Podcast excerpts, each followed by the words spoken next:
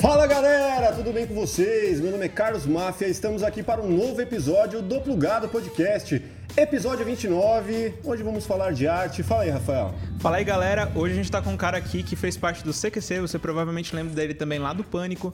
Você lembra dele também lá do Parafernália. Enfim, antes da gente revelar aqui quem que, quem que a gente trouxe aqui, é importante que você se inscreva no canal, se inscreva também no nosso canal de cortes, siga a gente no Instagram, que o link tá aqui na descrição, ativa o sininho para não perder nenhum vídeo, deixa o like aqui para que a gente espalhe mais essa mensagem pra galera e deixa aqui nos comentários quem você quer ver no plugado, beleza? É isso aí, vamos falar com ele, que é apresentador, é ator, é um monte de coisa. Fala aí. Temos aqui Lucas Salles. Fala, máfia, fala, Rafael, tudo bem De com boa? vocês? Que animal, Cara, que, quanta mu- coisa que você é, né? Tem muito mais coisa que eu não falei aqui. Obrigado. Eu queria, antes de qualquer coisa, agradecer o convite. Brigadaço, Rafa. Obrigado, Máfia. Obrigado a todo mundo aqui da produção. Vocês são incríveis.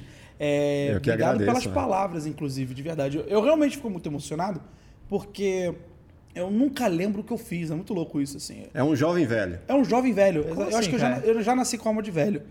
Então acho que eu já vim com Aqui, Alzheimer. ó, o Rafael também. É, eu também um pouco. Revela sua, Minha sua idade? Sua idade. Eu pra- tenho 28 anos. Cara, é impressionante a quantidade de coisas que você Obrigado. já fez nesses 28 anos. Mas nunca fiz bem feito, né? Acho que aí tá aí. É, Acho que esse é o segredo. Será? Como é que você consegue fazer tanta coisa? É só fazer mal feito.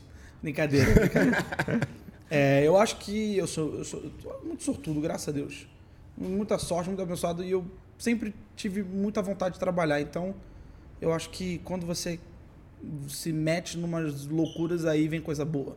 Com quantos anos que você começou no, no audiovisual No ainda? audiovisual, foi com 14 anos. 14. Caramba. 14 ou 13, agora eu não lembro direito, é a minha primeira participação, assim, audiovisual, tá? Uhum. Audiovisual, que eu fiz alguma coisa que foi gravada para mídia, televisão, cinema. Na época a gente ainda não tinha o costume de produzir coisas para a internet, por mais Uhum. que já existisse. E foi aos 13, 14 anos e a minha primeira participação no audiovisual foi no programa chamado Linha Direta. Uhum, da Vocês se lembram? Globo. Na TV Globo. Lembra? Lembra? É, eu, eu, Você tem- eu tava Rafa tem 20 eu tava- anos, né? Eu tenho 20. Eu tava nascido? Tava. Tava. É bem pequenininho. Não, eu não É? assistia Globo, então. Já tinha. Comunista, é, eu acho que você devia ter uns oito anos. Oito anos, tipo, um- um- em torno de oito anos. E aí, Rafa, que oito ou seis anos agora? Agora não, não há grande diferença, né? Desculpa, é que eu tô tentando fazer conta. Eu tinha 14 ou 13, aí você devia ter entre seis a oito anos. você Já devia viu que não é ter. de exatas, né? Não, não sou. Então, Rafa, é- era um programa muito louco, que era um programa que servia como uma espécie de programa policial, Hum. só que com dramaturgia, porque ele encenava, simulava o crime que o foragido tinha cometido e no final mostrava a cara do foragido Real. real. Eram, eram crimes reais, nada de ficção. Era diferente. Dramaturgia é quando você encena alguma coisa. Tinha a simulação, né? Dos, É, dos simulação. crimes, Nesse do- caso é simulação porque você está tentando ser o mais fiel possível. Então não tem ficção em cima disso, não tem dramaturgia, não tem nada de drama. É simulação. Você está simulando é, justamente o que aconteceu. E nesse caso, o episódio que eu participei, eu era filho da vítima e ao mesmo tempo filho do assassino. Confuso, né? Mas é que é o que mais acontece no Brasil, infelizmente. Era o marido que matou a mãe, escondeu o corpo e ninguém descobriu onde que a mãe estava. Ele se fez de desentendido até um certo tempo, aí depois, quando encontraram o corpo, foi ao mesmo tempo que ele sumiu.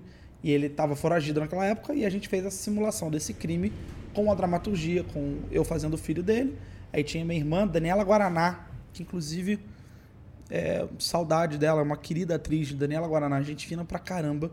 E os outros atores também que participavam. E era muito comum você participar de algum programa como esse na TV, assim, ser a sua porta de entrada, porque era um programa que toda semana ele precisava de novos atores, Sim. novas participações. E aí chegou uma vez que me chamaram direto. Você fez com 14, é isso? 13, 14 13, anos. 14. Como E foi você já esse era convite? ator? É. Eu Tipo, comecei atuando, eu comecei a faz- estudar teatro com 9 anos. É. E aí na mesma sala é, estávamos eu, Thales Ferreira, se eu não me engano, é, com certeza absoluta Rafael Gunning, é, a Giovanna Carlone, a Isabela Carlone, estou tentando lembrar outros grandes atores, a Malu Rodrigues, que hoje eu acho que é uma das, um dos maiores nomes de, do cenário musical, de teatro musical do, do Brasil. A gente começou junto, ela já tinha, ih, ela tinha começado bem antes do que a gente, mas a gente chegou a fazer aula juntos no, na companhia de teatro na companhia, Companhia Nacional de Atores, que a gente começou. E ali eu comecei a ter o meu primeiro contato com teatro até fazer o meu primeiro espetáculo. Aí sim, o primeiro trabalho que eu fiz foi com 12 anos no espetáculo Teatro das Virtudes, que ficou em cartaz durante dois anos, acho que quase dois anos, ou dois anos exatos, é, no Oi Futuro, no Rio de Janeiro, Aham. que era o antigo centro, é, é, Museu do Telefone, da Telemar, algum, algo desse nível. E aí a Telemar acho que ela foi comprada pela Oi e a Oi acabou adquirindo e, e transformando aquele museu no Oi Futuro Aham. que era muito legal. E nós estreamos essa compra do- da Oi pela Telemar, do espaço, com o espetáculo infantil Teatro das Virtudes, que era dirigido pela Sura Berchevsky, com direção do Cícero Raul também, assistência e direção do Cícero Raul, textos da Sura adaptados do livro, que é o Livro das Virtudes, que é um livro... anti- Antigamente ele era mais famoso, hoje em dia eu acho que poucas pessoas devam conhecer. Mas foi sucesso ali? Foi, cara, foi um certo sucesso, assim, pro, pro momento, foi muito sucesso. Aham. Era um teatro pequeno, acho que cabiam 150 pessoas, 110, no mesmo teatro em que o Marcelo Tais, olha que loucura a minha vida. O Marcelo Tais, é, eu não sei se ele estreou ou reestreou o espetáculo O Mundo Segundo Ernesto Varela Aham. que foi um espetáculo muito gostoso. Era um espetáculo em que o Marcelo Tais é, encarnava o personagem Ernesto Varela, o personagem que ele criou lá na década de 70, 80, e ele contava os maiores feitos, os, ma- os maiores perrengues pelos quais ele já passou.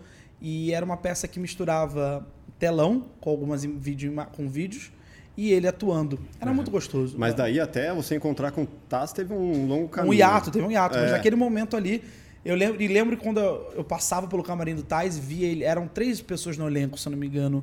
Eram duas. Eram duas atrizes que serviam como aeromoças, uma brincadeira assim. O próprio Marcelo Tais e mais um outro ator que também se- tinha um, tinha um personagem ali secundário, mas que era importante. E quando eu passei por ele a primeira vez, eu falei: Você é o professor Tibúrcio? Ele falou sim, e a gente ficou. Eu acho que eu cheguei a tirar foto com ele. Uhum. Eu tinha 12 anos, sem saber que sete anos depois eu trabalharia com ele no CQC. Então, isso é muito louco. Tive meu Você primeiro. contou pra ele? Contei, contei. Acho que eu cheguei a contar com o Marcelo Tales. Falei, ah, você não lembra de mim, mas. Será que eu contei? Eu acho que eu contei sim. Eu acho que eu contei. Acho que eu contei, acho, acho que sim. Cara, Ah, deve- boníssima deve- pergunta agora. Agora eu não sei, sabe? Eu não tenho a, a imagem precisa na minha cabeça de eu chegando nele e contando, sabe? Mas Pô, faz o corte e manda pro Taz. é, por favor, faz o corte e manda pra você. Tais, é, caso eu não tenha contado, tá aqui. A gente já se conheceu antes do CQC. Eu acho que eu contei, acho que ele lembrou. Acho, acho que foi, inclusive, acho que eu contei no dia da despedida dele. Foi no ano de 2014, acho que foi o último programa ao vivo, ele estava se despedindo. E acho que eu contei. Falei, olha, eu tô muito feliz porque eu tô te reencontrando. Porque você fez uma peça, né? O mundo, segundo- o Brasil, segundo Ernesto Varela. Não lembro agora se era o mundo ou o Brasil, mas eu sei que era alguma coisa segundo Ernesto Varela. E era, ele tinha um momento que ele abria para perguntas na plateia, você podia escrever um papelzinho, ele respondia. Era muito legal, muito bacana. Uma peça muito bacana. E aí fiz nesse teatro, nós ficamos dois anos em cartaz, a gente fez um certo sucesso. Depois a gente se atreveu, é, naquele olhar meio megalomaníaco, a ir para um outro espetáculo, para outro teatro, Teatro das Artes, no shopping da Gávea, no Rio de Janeiro que aí a gente ficou mais alguns meses e por se tratar de um, de um horário que não era nem um pouco comercial, acho que a gente entrava três e meia quatro da tarde. Uhum. O horário infantil ele costuma sair cinco, seis da tarde no máximo. Aí não deu certo, aí a gente o espetáculo encerrou por ali. Uhum. Mas nossa, Mas ali foi a primeira experiência que já, pô, já te Deu- deixou motivado. pra- Deixou muito motivado. Eu acho que foi importante. Essas primeiras experiências, quando elas dão certo, eh, são muito boas para você criar uma imagem na sua cabeça e que te iludem de uma certa forma, porque depois quando você cresce e passa realmente pela vida, né, pelo que é a vida profissional, ainda mais na vida de ator, você põe à prova se é aquilo que você quer ou não. Uhum. Porque a vida de ator não é uma vida fácil, ainda mais no Brasil. Muito difícil.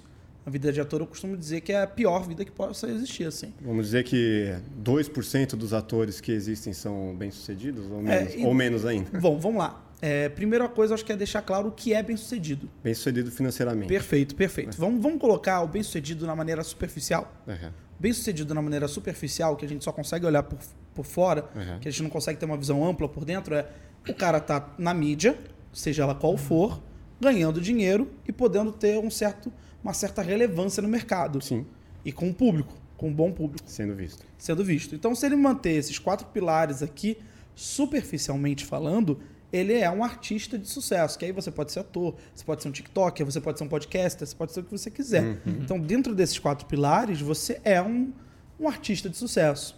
Só que eu acho que. Não sei se você colocou, mas tem o fator satisfação aí também, né? Você... Cara, eu nem coloco porque aí, é uma coisa mais, é mais Porque densa, às sabe? ve- às vezes o cara tem esses quatro pilares Mas aí, não tá feliz, não tá feliz. É. Vai puto pro trabalho, não gosta. Não, não, nem coloquei isso, que eu acho que isso Pegar é um muito mais... Datena, né? Um Exa- Datena chegou numa fase dessa que ele tava, pô, não aguento mais.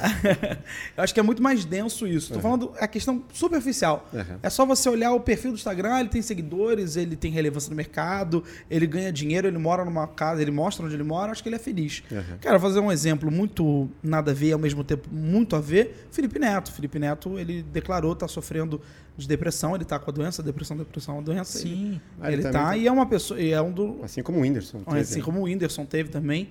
E, e, se não me engano, o Felipe Neto provavelmente deve ser um dos artistas mais bem-sucedidos atualmente, financeiramente falando, e também bem, muito bem colocado no, no hall. Vamos Aham. colocar assim, no hall de famosidade e de relevância. Sim. Então é isso. Então, às vezes, você não sabe como- como é que essa pessoa está por dentro. Mas agora, voltando ao assunto. Eu adorei isso. Qual, qual, qual a porcentagem de atores bem resolvidos, bem. que estão. que fazem sucesso hoje? Eu arrisco-me a dizer. Arrisco-me a dizer que nem 1%. Nem um por cento. Sabe por que são diversos atores?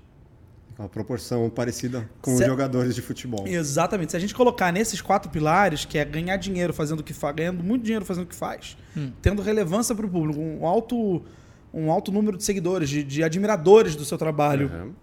é, agradando a marcas e sendo agradado por marcas, não- nem sei, nem lembro qual era o quarto, mas só nesses três aqui, 1%. 1% que, se você for analisar quantos outros milhares de É o artistas que eu topo do topo conheço... da pirâmide, É né? o topo do topo da pirâmide. É, é a pirâmide dentro da pirâmide.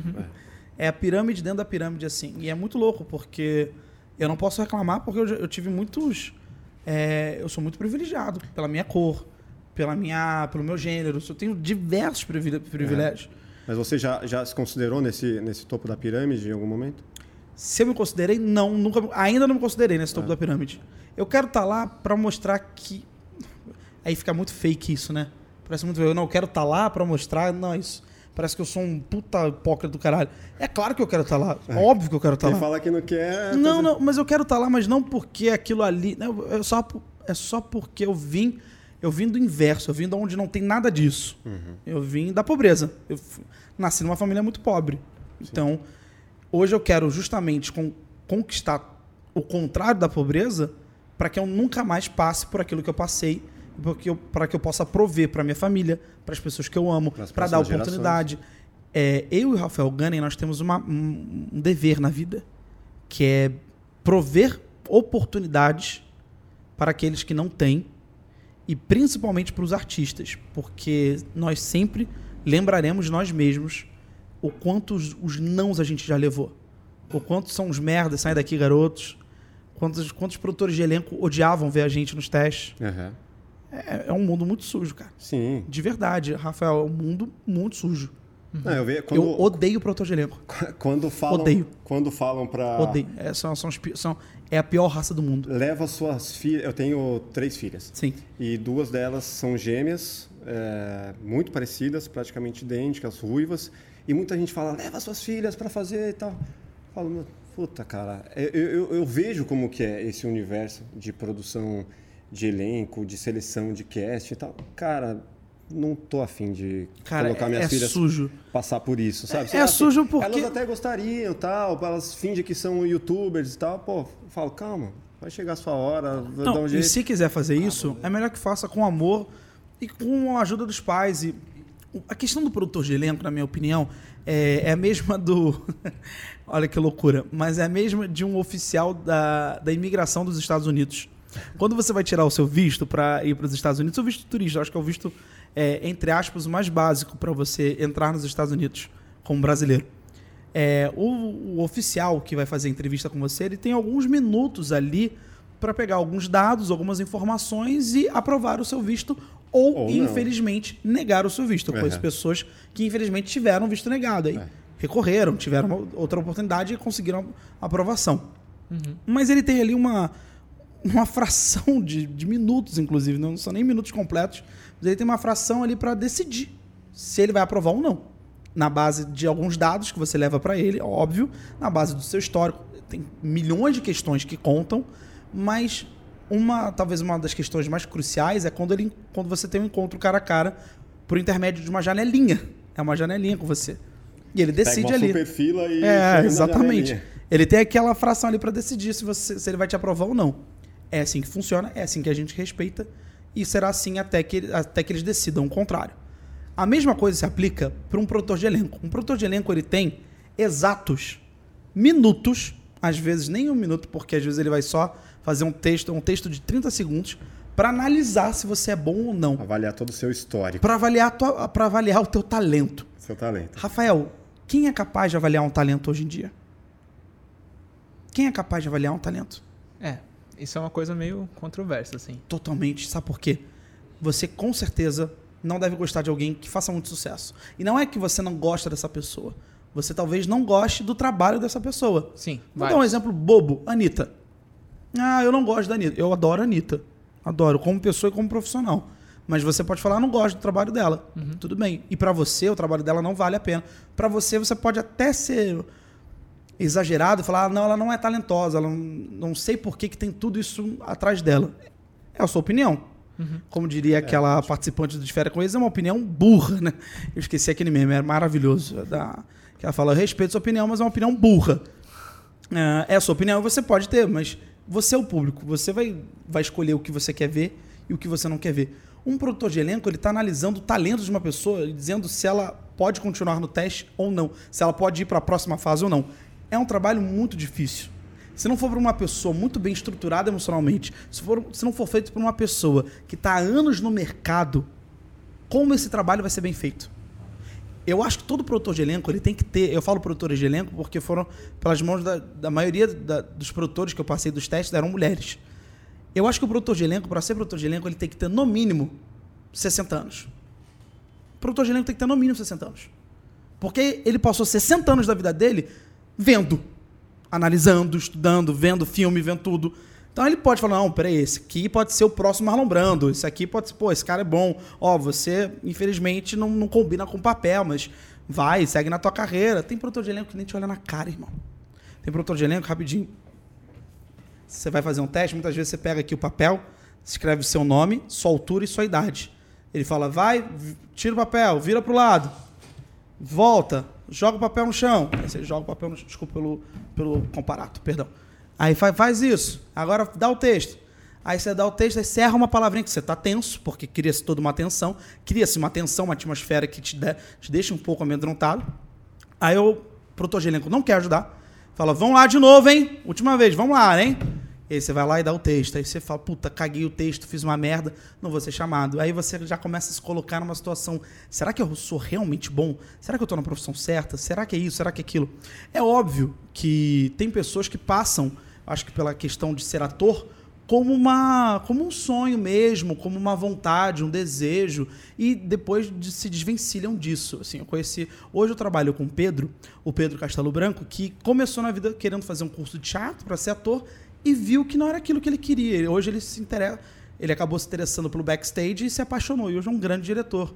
Diretor de conteúdo, um grande criador de conteúdo. Então é isso. É, Às vezes você pode passar a ser um, usar o teatro, usar o ser ator, ser atriz, como um fio condutor, um fio condutor para o que virá ser, virá a ser a sua verdadeira profissão. Até para melhorar, em Até para melhorar, né? para perder a timidez, para oratória, ter uma oratória melhor, para saber se comunicar, para saber se expressar, para saber Sim. identificar, para saber reconhecer. Teatro ajuda isso em tudo. Teatro não é só para quem quer ser ator. Teatro é para todo mundo, é para todos. Sim. Só que quando uma pessoa vai a um teste e ela se disponibiliza para ser julgada, tem que ser feito da maneira mais amorosa possível. Não estou dizendo para os produtores de elenco falar, tratarem como criancinha, ó, bebê, não faz de novo o texto, vai ser bom. Não, mas é uma forma de respeito. É, reconhecendo o ator, você está nervoso? Vamos fazer o seguinte, faz de novo o teste. Teve um produtor de elenco do filme Tropa de Elite 2, eu esqueci o nome dele, que Você participou do teste? participei do teste. Ó, acho que, que eu cheguei legal. até uma segunda fase, eu acho. Nem, Mas ou talvez nem papel? passado pro filho do Wagner Moura. Ah, O filho do Wagner Moura. ele com- grande.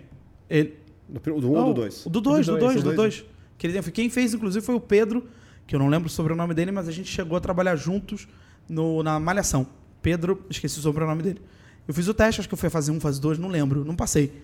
E eu fiz o texto e é, eu fiz o teste, e era um teste muito divertido, porque você precisava só contar uma história, uma história que era muito engraçada e ao mesmo tempo uma história que você guardava um, um certo sentimento de tristeza, uma história triste. Uhum. E eu contei uma história muito engraçada que tinha acontecido comigo recentemente. E depois contei a história de quando a minha avó faleceu, o último dia que eu vi minha avó. E foi muito lindo, porque o produtor chegou para mim, botou a mão no meu ombro e falou: Pode ter certeza que ela está muito orgulhosa de você agora. Ele foi fofo ali. É o único. E engraçado, produtor. o produtor de elenco. E é engraçado, né? Porque eu só lembro desse produtor. Eu fiz mais de mil testes. Devo ter passado em nem um décimo. A maioria é escroto, né? A maioria, a maioria eu nem quero ver. Nem quero ver nem pintado, assim. É, é, um, é uma. A minha revolta com os produtores de elenco é porque talvez muitos ali não se atentem que quando você está mexendo com o ator, você está mexendo com o sonho da vida dele. E qualquer papel, qualquer papel é a porta de entrada para o sucesso. Qualquer papel. A gente vê isso hoje em qualquer, dia. É, qualquer é oportunidade. Qualquer, né? qualquer, qualquer papel. Se hoje eu tivesse feito uma ponta, um episódio, tivesse participado de um episódio da série Round Six a minha vida seria completamente diferente. Você vê, você vê. Se eu tivesse participado da primeira temporada de La Casa de Papel como personagem, como um dos reféns, minha vida seria completamente diferente. Ou seja, qualquer papel, eu não preciso ser o protagonista, não preciso ser o coadjuvante, não preciso ser o antagonista. Se eu fizer um papel numa produção que vá fazer muito sucesso, a vida muda. Uhum. A gente viu isso com a Casa de Papel. Os atores estavam uhum. parados. A primeira temporada foi, foi uma primeira temporada não lembro se foram 12 episódios, que a Netflix até dividiu em duas partes. Uhum. Mas foi uma primeira temporada que foi feita por uma televisão. Não sei se era canal a cabo TV Não aberta, fez sucesso no começo. Na Espanha, né? não. Não fez sucesso. A primeira temporada Netflix morreu. E... e... aí falaram: ah, quanto é que tá essa série? A gente precisa aumentar nosso catálogo. Compraram na Casa de Papel, explodiu e hoje se transformou, no talvez, na, no segundo maior sucesso depois de Round 6. Uhum. E que veio antes de Round 6 e que muito provavelmente deve ter influenciado de uma certa forma Round Six. Com certeza. Pelo menos no figurino, com certeza. Com certeza. Eu não, se eu sou da Netflix, eu não deixaria, inclusive, usar o mesmo figurino. O macacão vermelho me incomodou muito no Round Six. Porque é nítido que é, uma, é o mesmo macacão do, do, do La Casa de Papel. É nítido, é nítido. É muito feio. Por que, que você vai fazer isso? Mas, às vezes, o pessoal lá no Round Six falou, vamos nos aproximar é, cenograficamente falando, cenograficamente não, que o cenário é completamente diferente, mas vamos nos, eh, nos aproximar talvez no figurino, o mais próximo possível, só para ter uma, uma, uma, semelhança que se quer, para darem uma chance para gente. Uhum. Então, é muito louco, porque os atores estavam ali parados, não, não, não eram ninguém na vida, e aí do nada começaram a ser as maiores estrelas da Espanha e, quiçá, do mundo. Hoje em dia, provavelmente, podem ser convidados para fazerem filmes americanos, Sim. que não, não, não que sejam os melhores filmes, mas são os filmes que rodam o mundo inteiro. Sim. Então vão ficar cada vez mais famosos, cada vez mais uhum. é, bem, bem financeiramente falando, melhores. Então, toda e qualquer oportunidade para um ator pode ser a oportunidade de ouro. Qual que era a sua inspiração ali no começo? No começo, como ator, é difícil de falar. Acho que brasileira, a minha inspiração, eu puxei muito sempre para o Leandro Hassum. Leandro Hassum sempre foi uma inspiração. Assim, Leandro Hassum é gostoso de ver.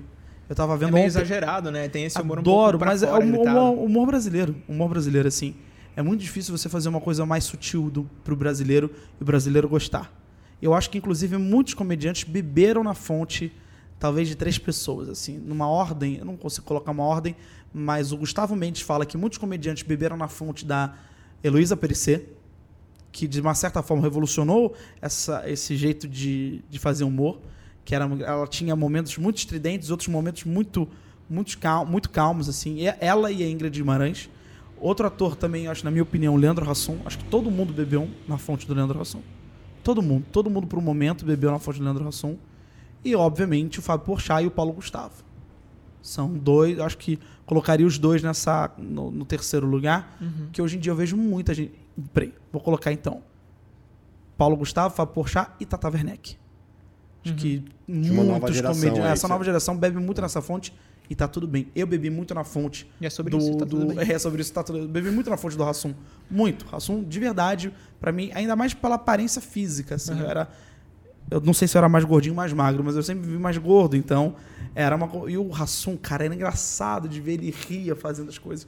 Naquele programa que ele fazia, Os Caras de Pau, tinha um momento que ele brincava, ele ria e ia pro ar e era gostoso de ver. Então era uma coisa ao mesmo tempo engraçada, porque era uma, era uma trama engraçada, o roteiro era bom, ele era um ótimo ator, ele brincava por fora, ele fazia algumas piadas. Então acho que eu bebi muito na fonte dele e é um, é um ídolo, não deixa de ser um ídolo. Ontem eu tava vendo a entrevista dele com o Jô, no lançamento do filme, do primeiro protagonista dele, que é o Até que a Sorte Nos Separe. Sim. Aham. Outra coisa, outra dica também para os atores. O primeiro protagonista do, do Hassum deve ter vindo aos 30 e alguma coisa. 38, não lembro a idade certa. Mas demorou, demora. Aham. Acalme-te acalme teu coração, calma que demora.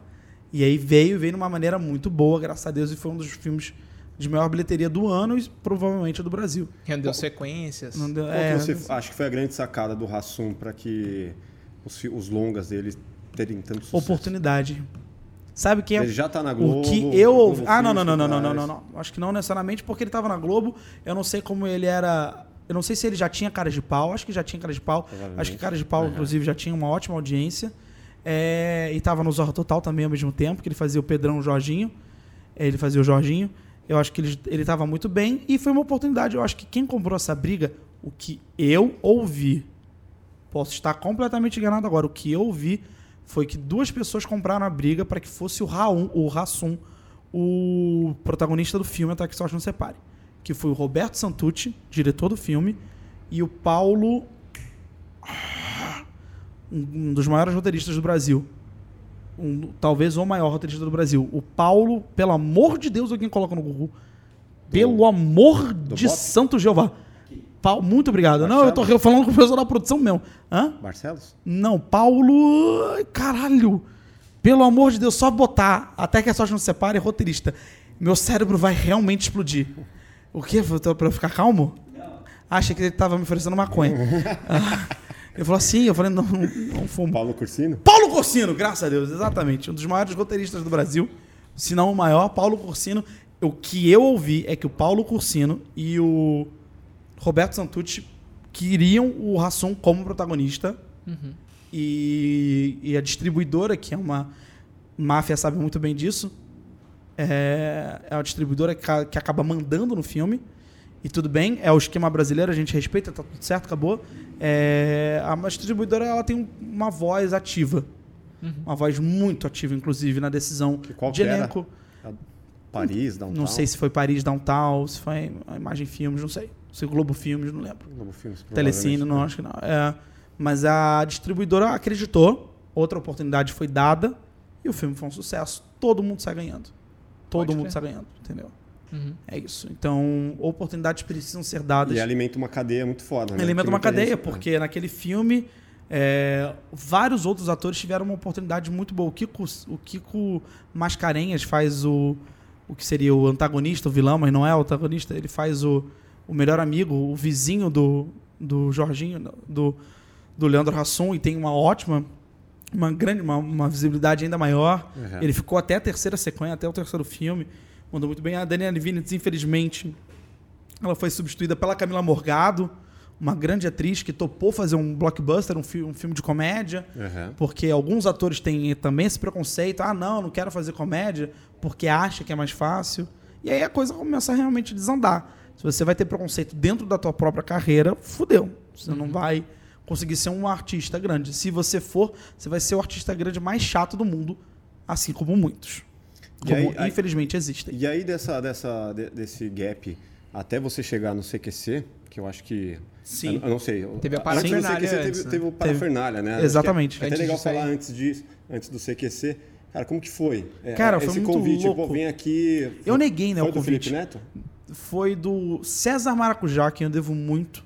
Pô. Sempre eu falo isso. Eu devo, eu devo muito a duas pessoas. Esse cara é muito engraçado. Eu quero um dia. César Maracujá é Quem gênio. sabe um dia ele é um aqui com a gente. Pelo amor de Deus. O César Maracujá e o Osiris Larkin são duas pessoas da quem eu devo minha vida mesmo. Assim, a oportunidade, eles acreditaram em mim. Foram eles. Antes do Felipe Neto, foram eles dois que acreditaram em mim.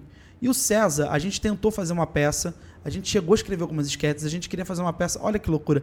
No elenco, o Isaú Júnior, eu acho que não tava. Tava o, o Alain, Alain Ribeiro, também é um gênio. O César Maracujá, o Rafael Portugal, que é um, acho que o maior nome da comédia atualmente É. e Deus queira que seja para sempre. O cara é um fenômeno e é muito bom. O, o Goiaba também tava nesse, nesse, nessa conversa e fui eu e o Victor Lamoglia. Sim. A gente queria montar uma peça. Falei, cara, e eu. Ele é como- muito bom também. É, o Victor dia- Lamoglia? Quem sabe Gênio. também trazer ele. ele é um Não, o Victor foda. Lamoglia é a salvação da dramaturgia brasileira. Assim, é ele que vai levar, provavelmente é ele que vai ganhar o primeiro Oscar do Brasil. O Victor Lamoglia é o maior ator do Brasil. Você maior fala assim. com toda certeza, com né? toda a convicção da minha vida e a certeza, talvez o Victor ganhe o nosso primeiro Oscar. O primeiro Oscar de ator. Que da hora. Talvez ele ganhe, porque ele é o maior ator do Brasil. Maior ator, maior ator. Não, eu acho que já são provavelmente mais de 30 filmes. Não posso falar isso com, com Convicção. precisão, com convicção, porque eu não sei. Mas ele já fez muitos filmes e muitos trabalhos e premiado e elogiado em todos eles. É impressionante. É o maior ator do Brasil. O maior ator. Assim, não tem da nova geração. Eu vejo muitos bons atores, graças a Deus. Vejo muita gente querendo atuar, inclusive, o que é uma é, é uma coisa muito rara também de se falar, de se ver, porque essa, essa vontade de ir para um pro estrelato, essa vontade de ter números de seguidores no Instagram, essa A vontade, vontade de de, querer. ter fama, como o cara von- do BBB lá. É, essa vontade de querer ter fama, eu até entendo, eu até entendi um pouco o Luciano. Se quiser, a gente podia falar com ele, acho que falar dele, coitado, ele não tá aqui para se defender, mas eu não vou falar mal, então Sim. acho que é legal, mas acho que até renderia um corte pro Plugados. Mas é, eu vejo que tem muita gente que, que só quer um número. E tudo bem, e tudo bem querer um número. Porque o número é uma forma da pessoa concretizar essa realização. Se autoafirmar? Não concretizar a realização do tipo, pô, com muito seguidor eu consigo fazer publicidade, eu vou ser convidado, eu vou, vou poder ganhar coisa de graça, vou poder viajar de graça. Fazer as perguntinhas. Viver a, viver a vida que todo mundo quer viver. Todo mundo quer viver a vida do Lucas Rangel. Talvez poucos se prestem a fazer tão bem feito quanto o Lucas Rangel. Lucas Rangel acho que é um dos maiores criadores de conteúdo. Não sei se ele pode vir, eu posso ser refutado, porque podem vir e falar assim, não, mas ele copia o tal cara. Não sei. Tenho minhas dúvidas se ele copia alguém, acho que não. Acho que muita coisa ele, ele cria, muita coisa ele tem o seu próprio carisma e fazer. Eu acho que ele teve uma benção de ter um pai. Eu conversei uma vez com o pai dele, a gente ia fazer algum trabalho, a gente queria ele como convidado, e o pai dele era o empresário dele. Acho que ele teve uma benção de ter o pai, a família ali para dar aquele suporte e por ter toda a estrutura mental, psicológica que ele tem e para ele conseguir chegar onde ele chegou. E hoje acho que ele está até abrindo uma agência de, de, de influenciadores para você ver que ele não é que ele é muito inteligente, muito inteligente, é um cara muito à frente do seu tempo, o Lucas Rangel e muito focado em criar conteúdo, em fazer acontecer. Ele foi o primeiro TikTok, TikTok, ele foi o primeiro Viner, se eu não me engano. Saudades do Vine. É, acho que ele foi o primeiro Viner a fazer uma publicidade O dentro do Vine Vine. faleceu, não faleceu? Faleceu, foi, perdeu. E- e- é, ele, Victor Meniel, é, e a. Inclusive, inclusive a apresentadora Ana Paula do BBB, que eu, eu esqueci sobre o nome dela. A Ana. Sei. ah, que é, uma, é, é também é o futuro da televisão, ela e o Paulo Vieira também, que é a Ana Paula, ela, ela também fazia Vine. Acho que só eles três é que se deram muito bem. Aham. Inclusive, se alguém souber onde que anda o Isaac do Vine, por favor, comenta aqui. Isaac do Vine é o menininho? É o Tá menininho, lembra? ele tá fazendo. Ele tá bem pra caralho. Tá fazendo o Vai Que Cola, se não me engano, ele fez Vai Que Cola. É. Ele focou completamente na carreira de ator. Muito bom, inclusive. Isaac do Vine, assim, Dava lembro. muita polêmica, porque a galera dizia que os pais usavam ele pra fazer dinheiro, aquela coisa de exploração infantil. Mas assim. se eu tenho um filho ele tá dando dinheiro, eu vou investir, irmão. Foda-se. Ah, vai, vai ter que vai abuso psicológico. É meu filho, foda-se, eu que fiz, cara. Pode abusar aí. Vai abusar que. Brincadeira, E se- pelo amor de Deus. E o caso da Melody, então, como é que fica? Eu, não, eu te juro por Deus que eu não estudei nada sobre a Melody. Não estudei nada, eu nunca vi nada sobre a Melody. Nada, nada, nada, Zero? nada. Nunca ouviu fazer Zé, Eu só sei que parece que. Ah, o falsete sim, mas eu não sei da treta, então jamais poderia comentar algo porque eu não entendo nada da Melody. Pode eu sei ter. que do Isaac eu lembro, porque uma vez eu brinquei e foi muito legal. Eu não sei quem coordenava as redes sociais dele. Uhum. Mas eu fiz uma brincadeira, uma piada, que ele poderia ter ficado ofendido ou não, e, eu- e respondeu super de boa. Obviamente não foi ele, que eu acho que ele nem sabia escrever. Mas eu acho que foi alguém da, da rede social, não sei se era o pai, a mãe, mas brincaram e foi super de boa. Eu acho que o. Isaac do Vine merece todo o sucesso do mundo. É um moleque muito bom, muito talentoso. E eu acho que os pais foram muito inteligentes, assim, pelo menos. Ah, gente, a Maísa, se você, a gente for parar por isso, a Maísa tava todo dia no Bom Dia e Companhia. O, o Yudi, a. Priscila, e tá todo mundo bem, tá todo mundo saudável. O Yudi, eu acho que infelizmente ele já declarou, já disse Passou por abertamente bocados, que ele né? passou por maus bocados, mas graças a Deus ele já se reencontrou. A Priscila pelo visto, ela acho que não teve nenhuma, nenhuma dor, pelo, nenhum, não passou por nenhuma fase ruim, pelo menos ela nunca disse sobre. E a Maísa tampouco também. A Maísa sempre foi muito, se deu muito bem com a televisão. Mas retoma o Luciano do BBB que você estava falando. Tava falando do Luciano que é o seguinte, tudo bem querer números, porque a realização do tipo, caramba, agora eu consigo é, ser famoso para ter trabalho, eu não vou ter que me fuder ir a pé para fazer o teste, voltar, eu não vou ter que contar o dinheirinho. É essa realização, sabe por quê? A gente cresceu com, e, com esse simbolismo de que quem tá no topo tá muito bem. Então a gente quer estar tá no topo, caralho. Se quem, tá, quem, quem, se quem tá no topo tá muito bem, eu quero estar tá no topo. Sim, é natural. O Luciano, eu acho que ele só não soube se expressar. É. Se ele trocasse. Ou ele foi sincero demais. Não, não acho que, que é, não, ele é muito inteligente, cara. Não, ele é muito inteligente. Eu vi o trabalho dele já. É? Eu conheci o Luciano antes dele. Não conheci pessoalmente. Uhum. Eu conheci o trabalho do Luciano antes dele ir pro BBB. Uhum. E ele é muito bom no que ele faz. Ele tava, já, acho que ele já devia ter uma, pelo menos uma condição um pouco mais básica para poder investir nos próprios sonhos e poder crescer, mas ele quer mais, porque ele quer oportunidade. E desculpa, se as oportunidades que para mim, que são branco, homem, já são um pouco mais difíceis, imagina pro Luciano que é preto, caralho. Porra! É difícil pra caralho. Quantos atores negros você vê fazendo sucesso? Numa novela, Rafael, quantos atores negros tem? Não sei, eu não assisto nem mais TV, então. Não, relaxa. Mas qual, qual a novela que você mais gostou? Putz, cara, nunca fui assistir. Você viu o Carrossel? Não, a Malhação. Malhação, Malhação. A Malhação. Legal, Malhação é legal. Que tava a Alice. Alice, Alice Wegman? É, Wegman. Wegman. Sim, Wegman. tá bom. Ah. Com o Guilherme, que fazia o protagonista, o parzinho dela. Tinha ela tocando guitarra, tinha Tudo a bem. Agatha Moreira. Ah, legal. Sim, a, a Malhação da Rosane Schwartzman. Sim. E aí? Quantos negros tinham no elenco? Não, não lembro, eu era criança. Chuta aí. Três, quatro?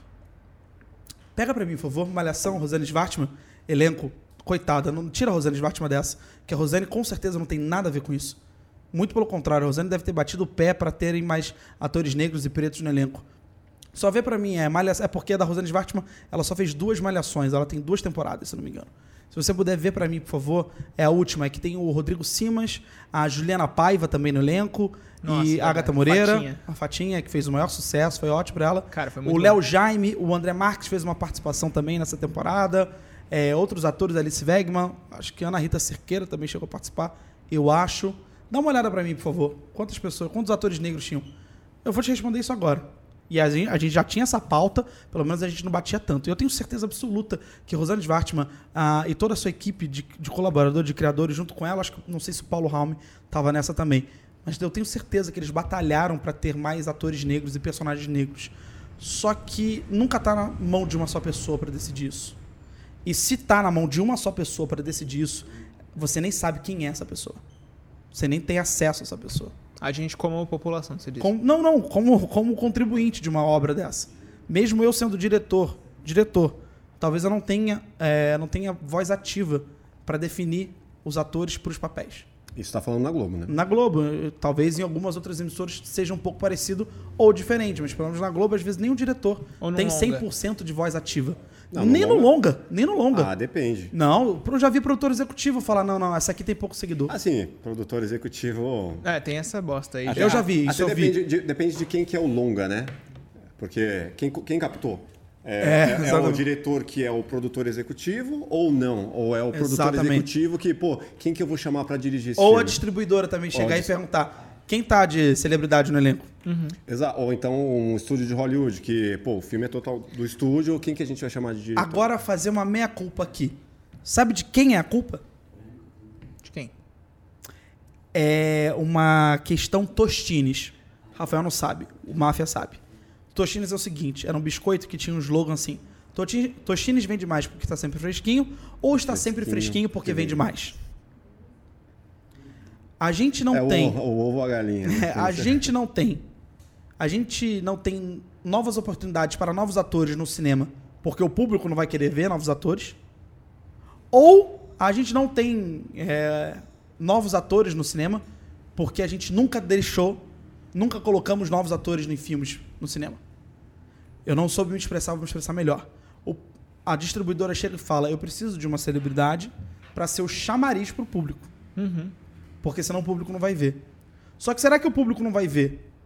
Porque a gente nunca colocou filmes sem chamariz? ou porque a gente sempre colocou filmes com chamariz e o público vai ver? Eu acho que eu ainda não consegui me expressar completamente é, bem. Mas eu acho que eu não consegui entendeu mesmo. ou não? Mas Você entendeu? Não, eu vou entender na edição. Calma aí. Essa resposta foi maravilhosa. Eu vou tentar fazer. Eu vou entender Não vai dar analogia. vezes. Mas é o seguinte: a gente sempre colocou um chamariz nos filmes para que o público pudesse ver o filme. A gente nunca fez o contrário. E aí, aí, aí que, tá, uma- aí que tá o problema. De quem é a culpa? É o público que só Aham. quer ver o famoso Sim. ou o público foi adestrado para só ver famoso? Eu acho que o público foi adestrado. Mas aí, aí vem quem Mas vai primeiro, ovo ou a galinha? Entendeu? Foi, foi- foram as Mas qual a distribuidoras, de os entender o que veio primeiro? muito importante. Porque aí quem é que vai quebrar primeiro? A gente tem que educar o povo ou a gente tem que se reeducar para dar, pra dar ao povo novas opções? Se reeducar, com certeza. Eu também acho, A mas aí você vem com... na gente ah, mas depois aí você vem Vai mais fundo, com... né, a, a- a questão. É, mas aí você vem com Round Six e não tem ninguém famoso. Você vem com La Casa de Papel e não tem ninguém famoso. E faz um puta sucesso. Sabe por quê? Trama Roteiro. roteiro, direção, atuação, fotografia.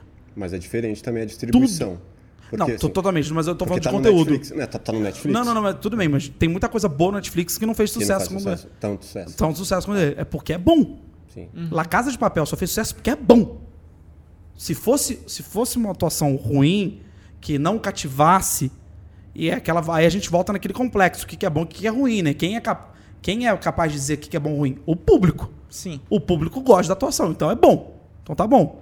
A fotografia é muito boa, a direção é muito boa, a edição é muito boa, a trilha sonora é maravilhosa, Tudo, tudo. Produção de objetos. produção de objetos, tudo incrível, é tudo é, espetacular. VFX. Tudo, tudo, tudo espetacular. E aí, encontrou uma porta de entrada maravilhosa, uma janela incrível como a Netflix, e fez um puta de um sucesso. Mas tem coisas muito boas, intocáveis. É um filme francês, que fez muito sucesso na França e veio ao Brasil, não sei por qual distribuidora.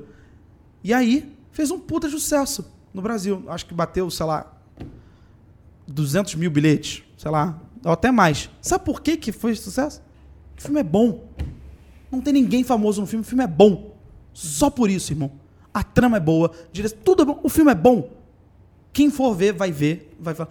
Ele não vai fazer tanto bilhete quanto talvez o, obviamente, quanto o Avengers. Entendeu? Que a procu... aí é outra, outra conversa. Ou até o próprio filme do Rassum. Ou até, o, ou até o mesmo próprio filme do Rassum, porque são públicos diferentes. Mas quando a coisa é boa, ela se propaga.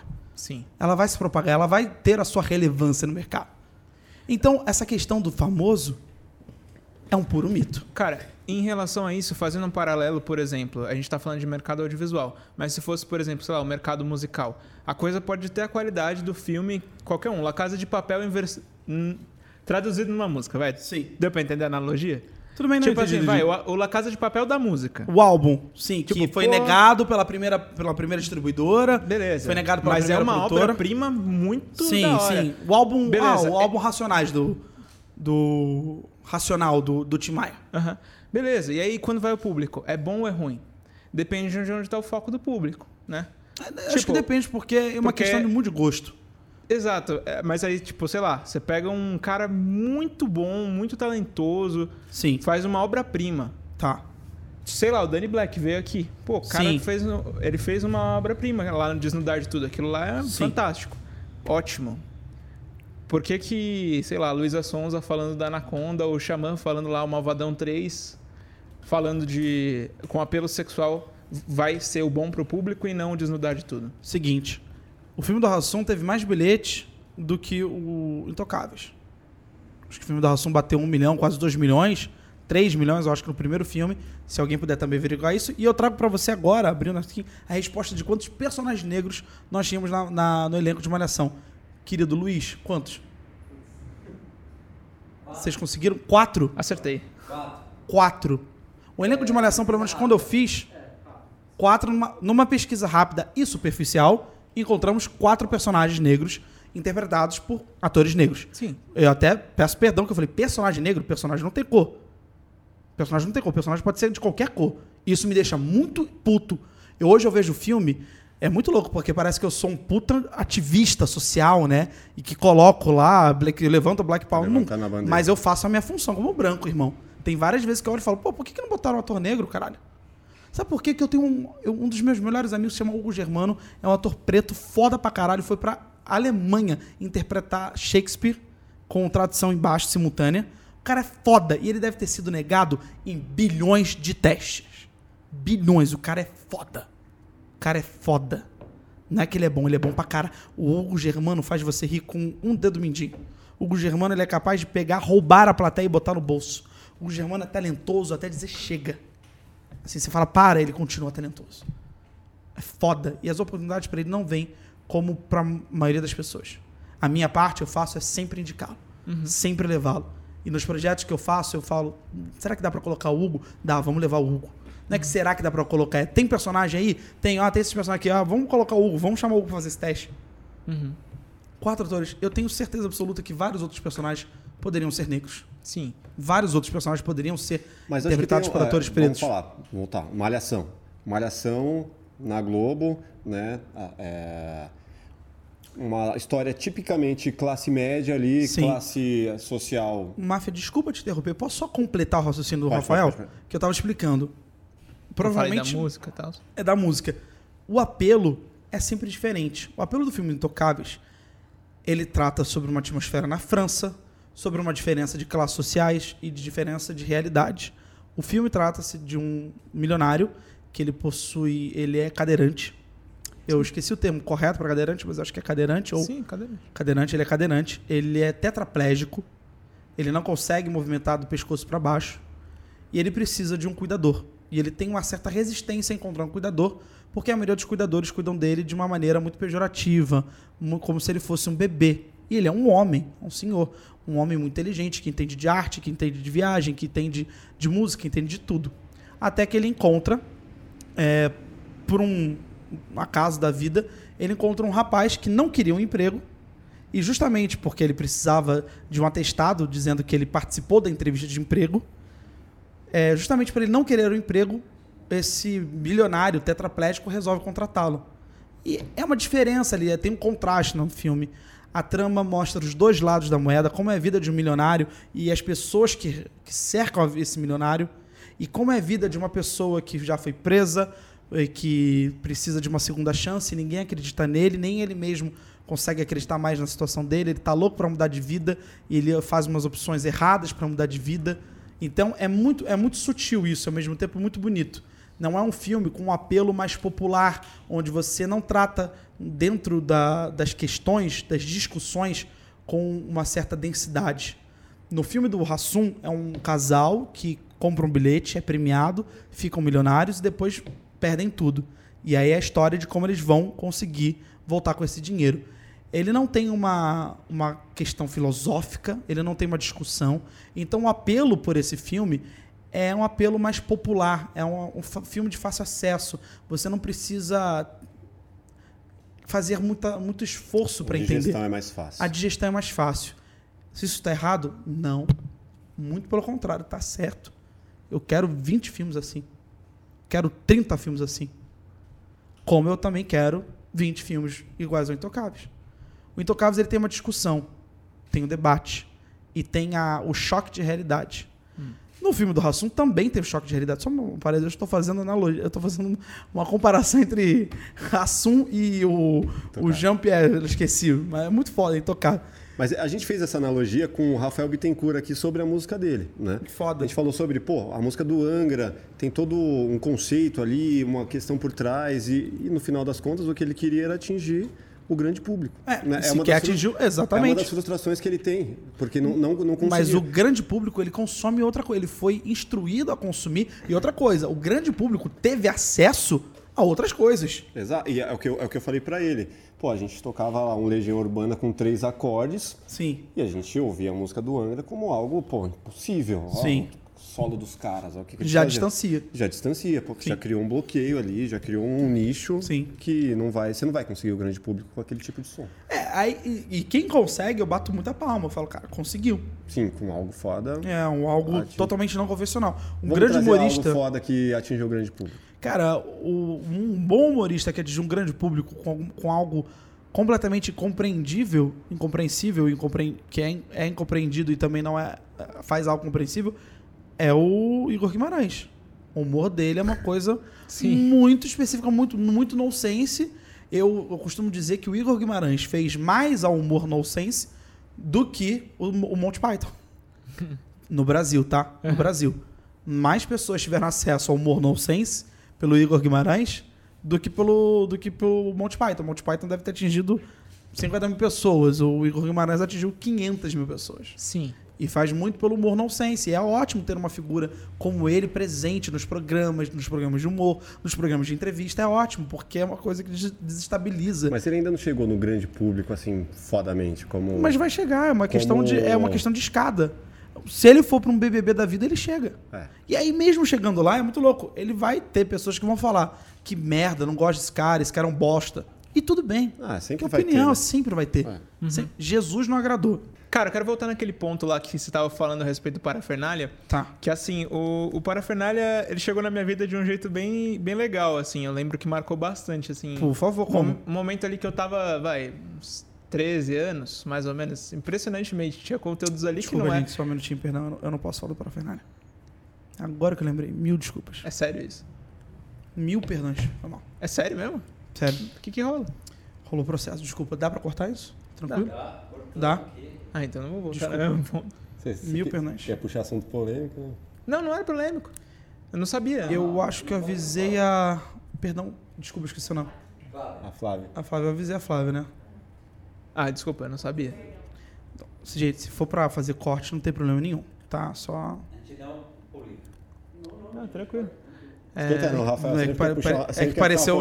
É que parece. eu sabia Foi de ele tinha- propósito? Não, claro que não. Eu não sabia que você. você- Ela não me disse que você não, que É, não podia eu falar. avisei. é, Na primeira vez eu achei que já tive. Foi Bom. falha de comunicação minha. Eu, não, eu expliquei pra ele. Você explicou? É, não expliquei pra ele. Desculpa, vamos, vamos pra outra, vai. Desculpa. Cara, mas aí, como que foi esse processo tal? Você, você entrou lá no CQC e, e como que foi essa entrada lá? Desculpa. é que- É... Foi mal, foi mal. É, Quer fazer de novo? Perdão. Desculpa. Eu volto no CQC? Pode voltar, perdão. Beleza. Pisou no calo, hein, Rafa? Eu não sabia, cara. Tudo bem. Não foi por É que mal, pareceu de propósito, que na primeira eu fugi da pergunta, falei, bom, deve ter se esquecido, aí você fez de novo. Perdão. Cara, desculpa mesmo, assim, eu não sabia, não me avisaram. Tá tudo bem, mano, tá tudo bem. Se puder só cortar, porque senão. Fique em paz, tá tranquilo. Bom, vamos lá. Cara, então, é, como foi aquela a entrada assim lá no CQC? Você reencontrou tais e, e, e como era esse processo de você ir nos eventos, entrevistar a galera, na Nick, nos meus prêmios Nick, várias festas. Era tipo uma mandinha, né? Lá na época do pânico que a gente tava falando com ela. Como que foi pra você assim? Puta, mandinha. O que tem? Não posso falar dela também. De propósito isso? Não. Eu não posso falar da Mandinha. Sério? Acho. Desculpa, acho que melhor passa com ele rapidinho. Eu vou só no banheiro rapidinho, pode ser? Desculpa. Caralho. Banheiro aqui? Aham. Lá no fundo à esquerda. O que, que foi?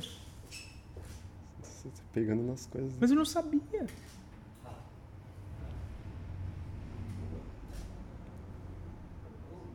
Tá, faz a pergunta você então. Não, não, vai, continua. Não, vai, mano, vai dar pô, corte. tá, tá ficando, pô, tá ficando mal, não quero. Não, vai de boa. vai de juro pra boa. você, eu não Relaxa, sabia. faz cara. outra coisa, fala outra coisa. Deixa eu ver outra coisa aqui. Ele avisou vocês dessas coisas? Não, não tem. Não tem. Vai, faz pra fuder. Não, não posso. Não, não. Eu já tô vai. me sentindo mal. Não, Não, vai de boa. Então, Vai per- você, vai você. Pergunta, pergunta. Relaxa, velho. Não dá, macho. Não quero ver a pessoa triste, pelo amor de Não Deus. vai ficar triste, não, você é louco.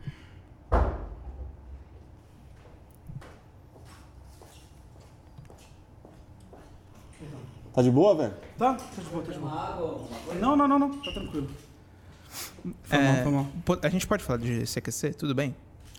Claro, óbvio, óbvio. Beleza. Bom, vamos lá.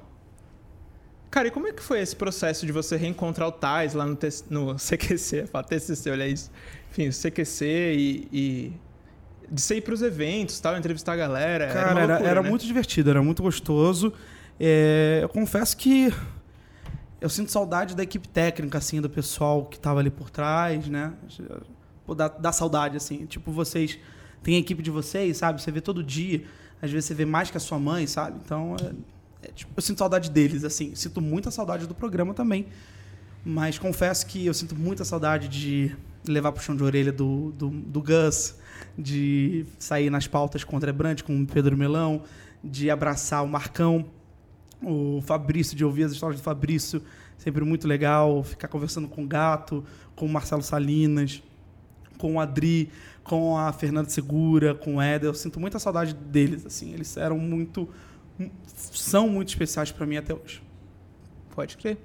E, e qual foi a história mais louca, assim, que você viveu nesse, nesses eventos que você ia para entrevistar a galera? Cara, com certeza foi quando eu sofri uma, uma ameaça de morte, fazendo uma matéria sobre uma maternidade que faleciam, se eu não me engano, infelizmente chegavam a morrer, acho que oito bebês por semana. E eu, pelo que eu aprendi na época, era, acho que eram cinco bebês na média brasileira. E só nessa maternidade faleciam cerca de quase oito. Até hoje, assim, eu lembro com muito amor, porque a gente fez uma matéria, começou com o Oscar Filho, e aí o Oscar é, voltou, a matéria deu muito certo. É, quando a gente chama de deu certo, é que a matéria foi vista por muitas, muitas pessoas. É, fomos convidados a voltar, porque o público, os, as pessoas que fizeram a denúncia chamaram a gente de volta para acompanhar o processo de perto e aí fizemos. É, nossa matéria foi documentada, é, transcrita, né, para um arquivo que foi enviado também para o Ministério Público, que serviu como base de documentos, de dados, para que houvesse o fechamento daquela maternidade e que para as mães que estavam naquela maternidade fossem transferidas para uma maternidade de um município ao lado ou de um estado próximo, a maternidade, maternidade mais próxima, para que elas fossem atendidas é, sob, com, com, com, dignidade, né? Então, me orgulho muito disso, muito, muito mesmo. Acho que é a matéria mais sinistra, mas é a matéria ao mesmo tempo que eu mais me orgulho. E aí você foi, cara, é, os caras queriam te matar, é isso? Exatamente, exatamente. E, e como que rolou isso? Ah, foi ameaça de morte, de tudo que é jeito. Eu acordei um dia com uma metralhadora na cara. cara. E aí foi, foi bem tenso, assim. E teve um momento em que a gente foi perseguido pelo golzinho vermelho. Eu lembro até hoje desse golzinho vermelho. É, teve um momento em que a gente entrou na Câmara dos Vereadores da cidade. E aí teve um, uma espécie de, sabe, corda humana. Que as pessoas dão um braço uma para as outras. E aí elas levam e...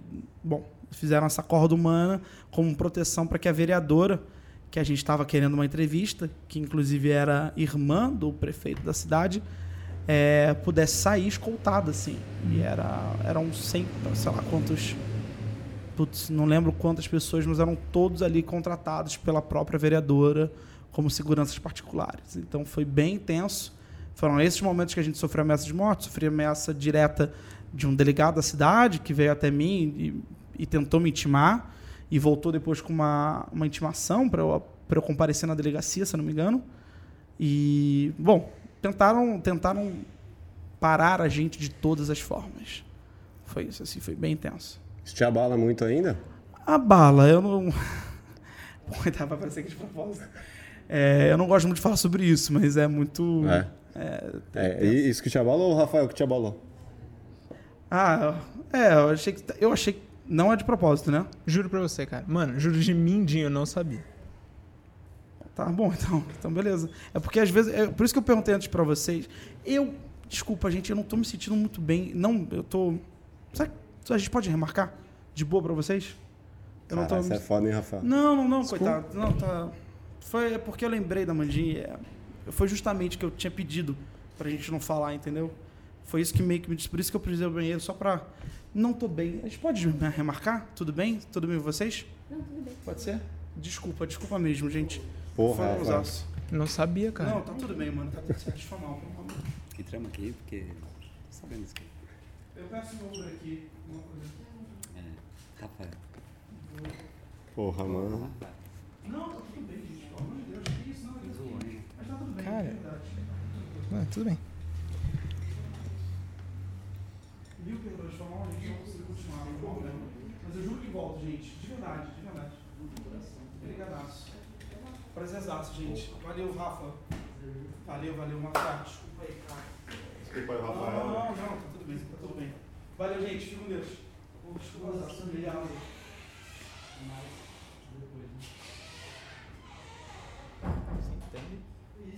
Isso. Ô, Rafa, Porra, mano. senta, senta aqui, cara. Senta, vamos conversar, senta aí? Rafa. Senta- não, senta lá, cara. Senta aqui. Sou diretor agora, tô te mandando sentar aí. Senta aqui, olha na câmera. Dá um depoimento da câmera. É, que explica, explica agora, aí. Cara, eu quero que você explique A gente vai câmera. gostar desse jeito, É, né? vai ter que Cara, fechar você- assim. eu quero que você. Não Eu vai sou ter. diretor. Rafael, tô, tô, sou diretor, tô, man- tô te mandando. Explica pra câmera o que aconteceu agora. A gente pode conversar antes, só pra dar uma. Não, fecha, Não, vamos fechar. fecha, Precisa cara. fechar. É um programa ao vivo, cara. Bom, galera, o Lucas é um cara super gente boa e tudo mais. É, eu, sem querer, juro pra vocês, de coração mesmo, não sabia. é, eu não sabia que ele tinha algumas questões, porque ele chegou aqui pra gente e falou assim, cara, só não tô querendo falar de, de relacionamento. Eu falei, cara, numa boa. Todos os convidados que chegam aqui que falam pra gente, não queremos falar a respeito desse assunto, a gente respeita. Mas eu não sabia que tinha alguma coisa relacionada à Mandinha que não podia falar. Eu falei, Você não fez de propósito. não fiz de propósito, pelo amor de Deus. A gente tava falando. Eu falei que nem a Mandinha porque eu tava relembrando um episódio nosso aqui, que ela con- tava contando pra gente, relembrando os, os convidados que a gente já trouxe, que é uma coisa que a gente gosta de fazer pra trazer na conversa, sabe? Não fiz por mal. Então, eu peço desculpas ao Lucas se ele entendeu isso. Quando eu falei do Ah, ele não vai parafernália. voltar nunca mais, né? Você acha? Cara, eu- quando, eu, quando eu tava falando a respeito do parafernália, eu, eu justamente eu falei a respeito. Pô, cara, o parafernália me marcou de uma forma muito legal, sabe? E faz parte da história dele, então eu achei que fosse tranquilo falar a respeito. Porque foi assim, né? Ele participou do. Como eu abri o, o programa falando, ele fez parte do Parafernália, vocês lembram dele lá? Cara, eu me divertia muito quando era criança assistindo ele. Aí depois no CQC também e no Pânico. São três coisas que, pô, foram grandes pilares, assim, também na, na história dele, sabe? E eu falei numa boa, ele não. Ninguém, ninguém me avisou, muito menos ele, de que eu não poderia entrar nesses temas, entendeu? E aí eu entrei sem saber, ele ficou mal com isso e resolveu ir embora. Cara, máximo respeito, Lucas. O dia que você quiser voltar, a, a casa é sua. Fudeu o Mas- episódio, né? Mas eu espero muito, eu espero muito que você não se ofenda, não pegue uma imagem má de mim, assim. Eu não sabia, cara. Não sabia de coração. Não fiz por mal, eu não sou maldoso.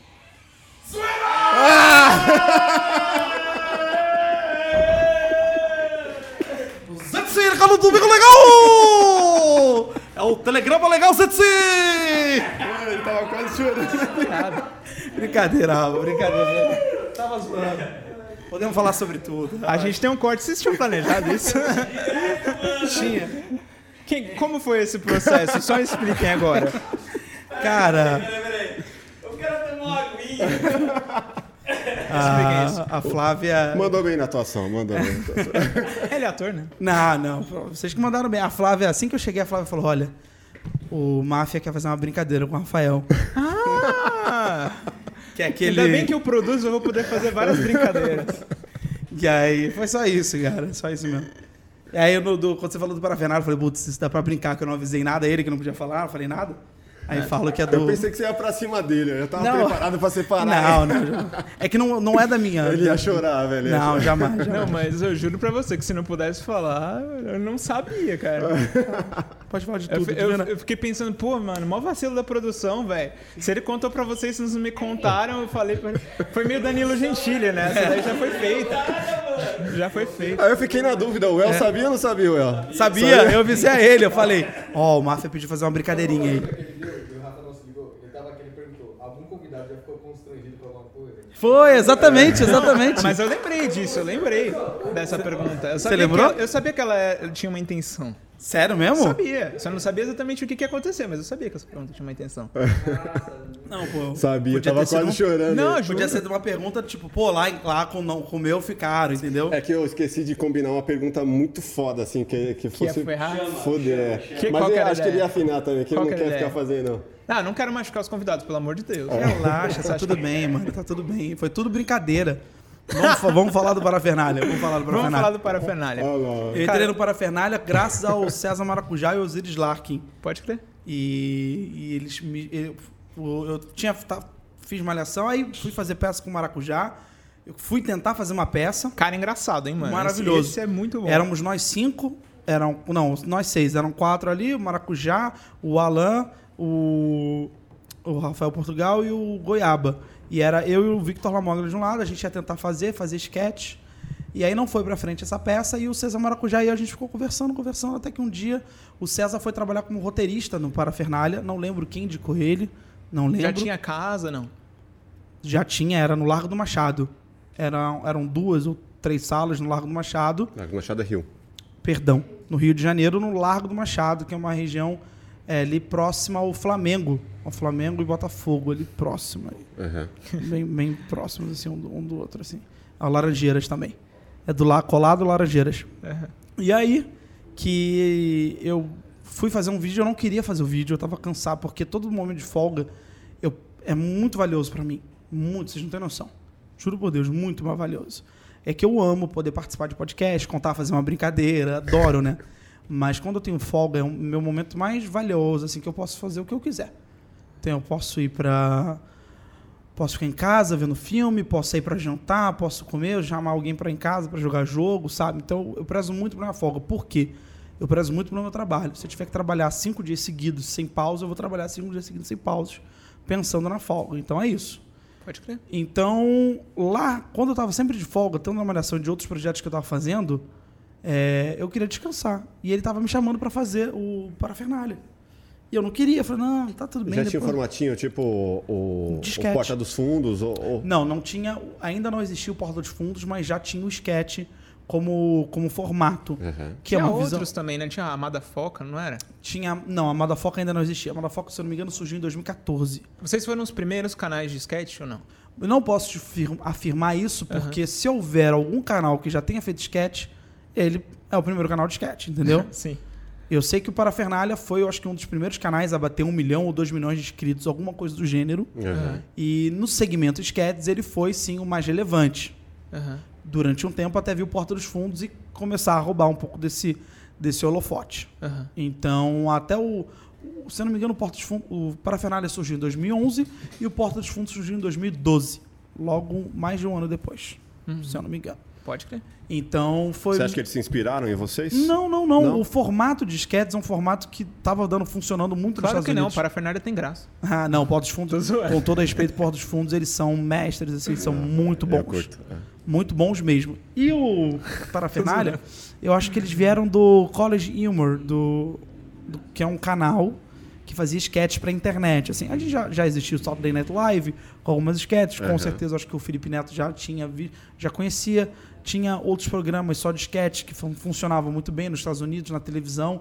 E eu acho que sim, tinha canais de sketch de humor é, na internet, já no- nos Estados Unidos. Pode crer. Nos Estados Unidos, com certeza, tinha. O Felipe viu que era uma moda que ia vir para o Brasil, então ele abriu para a Fernália. Ele já tinha todo aquele sucesso de ser o youtuber do que fala Já, no quarto já e era, tal. já Então ele é tipo um monarca, assim. Ele viu o que tava bombando e trouxe... Exatamente, exatamente. Foi, foi isso. Não, não criou o formato, né?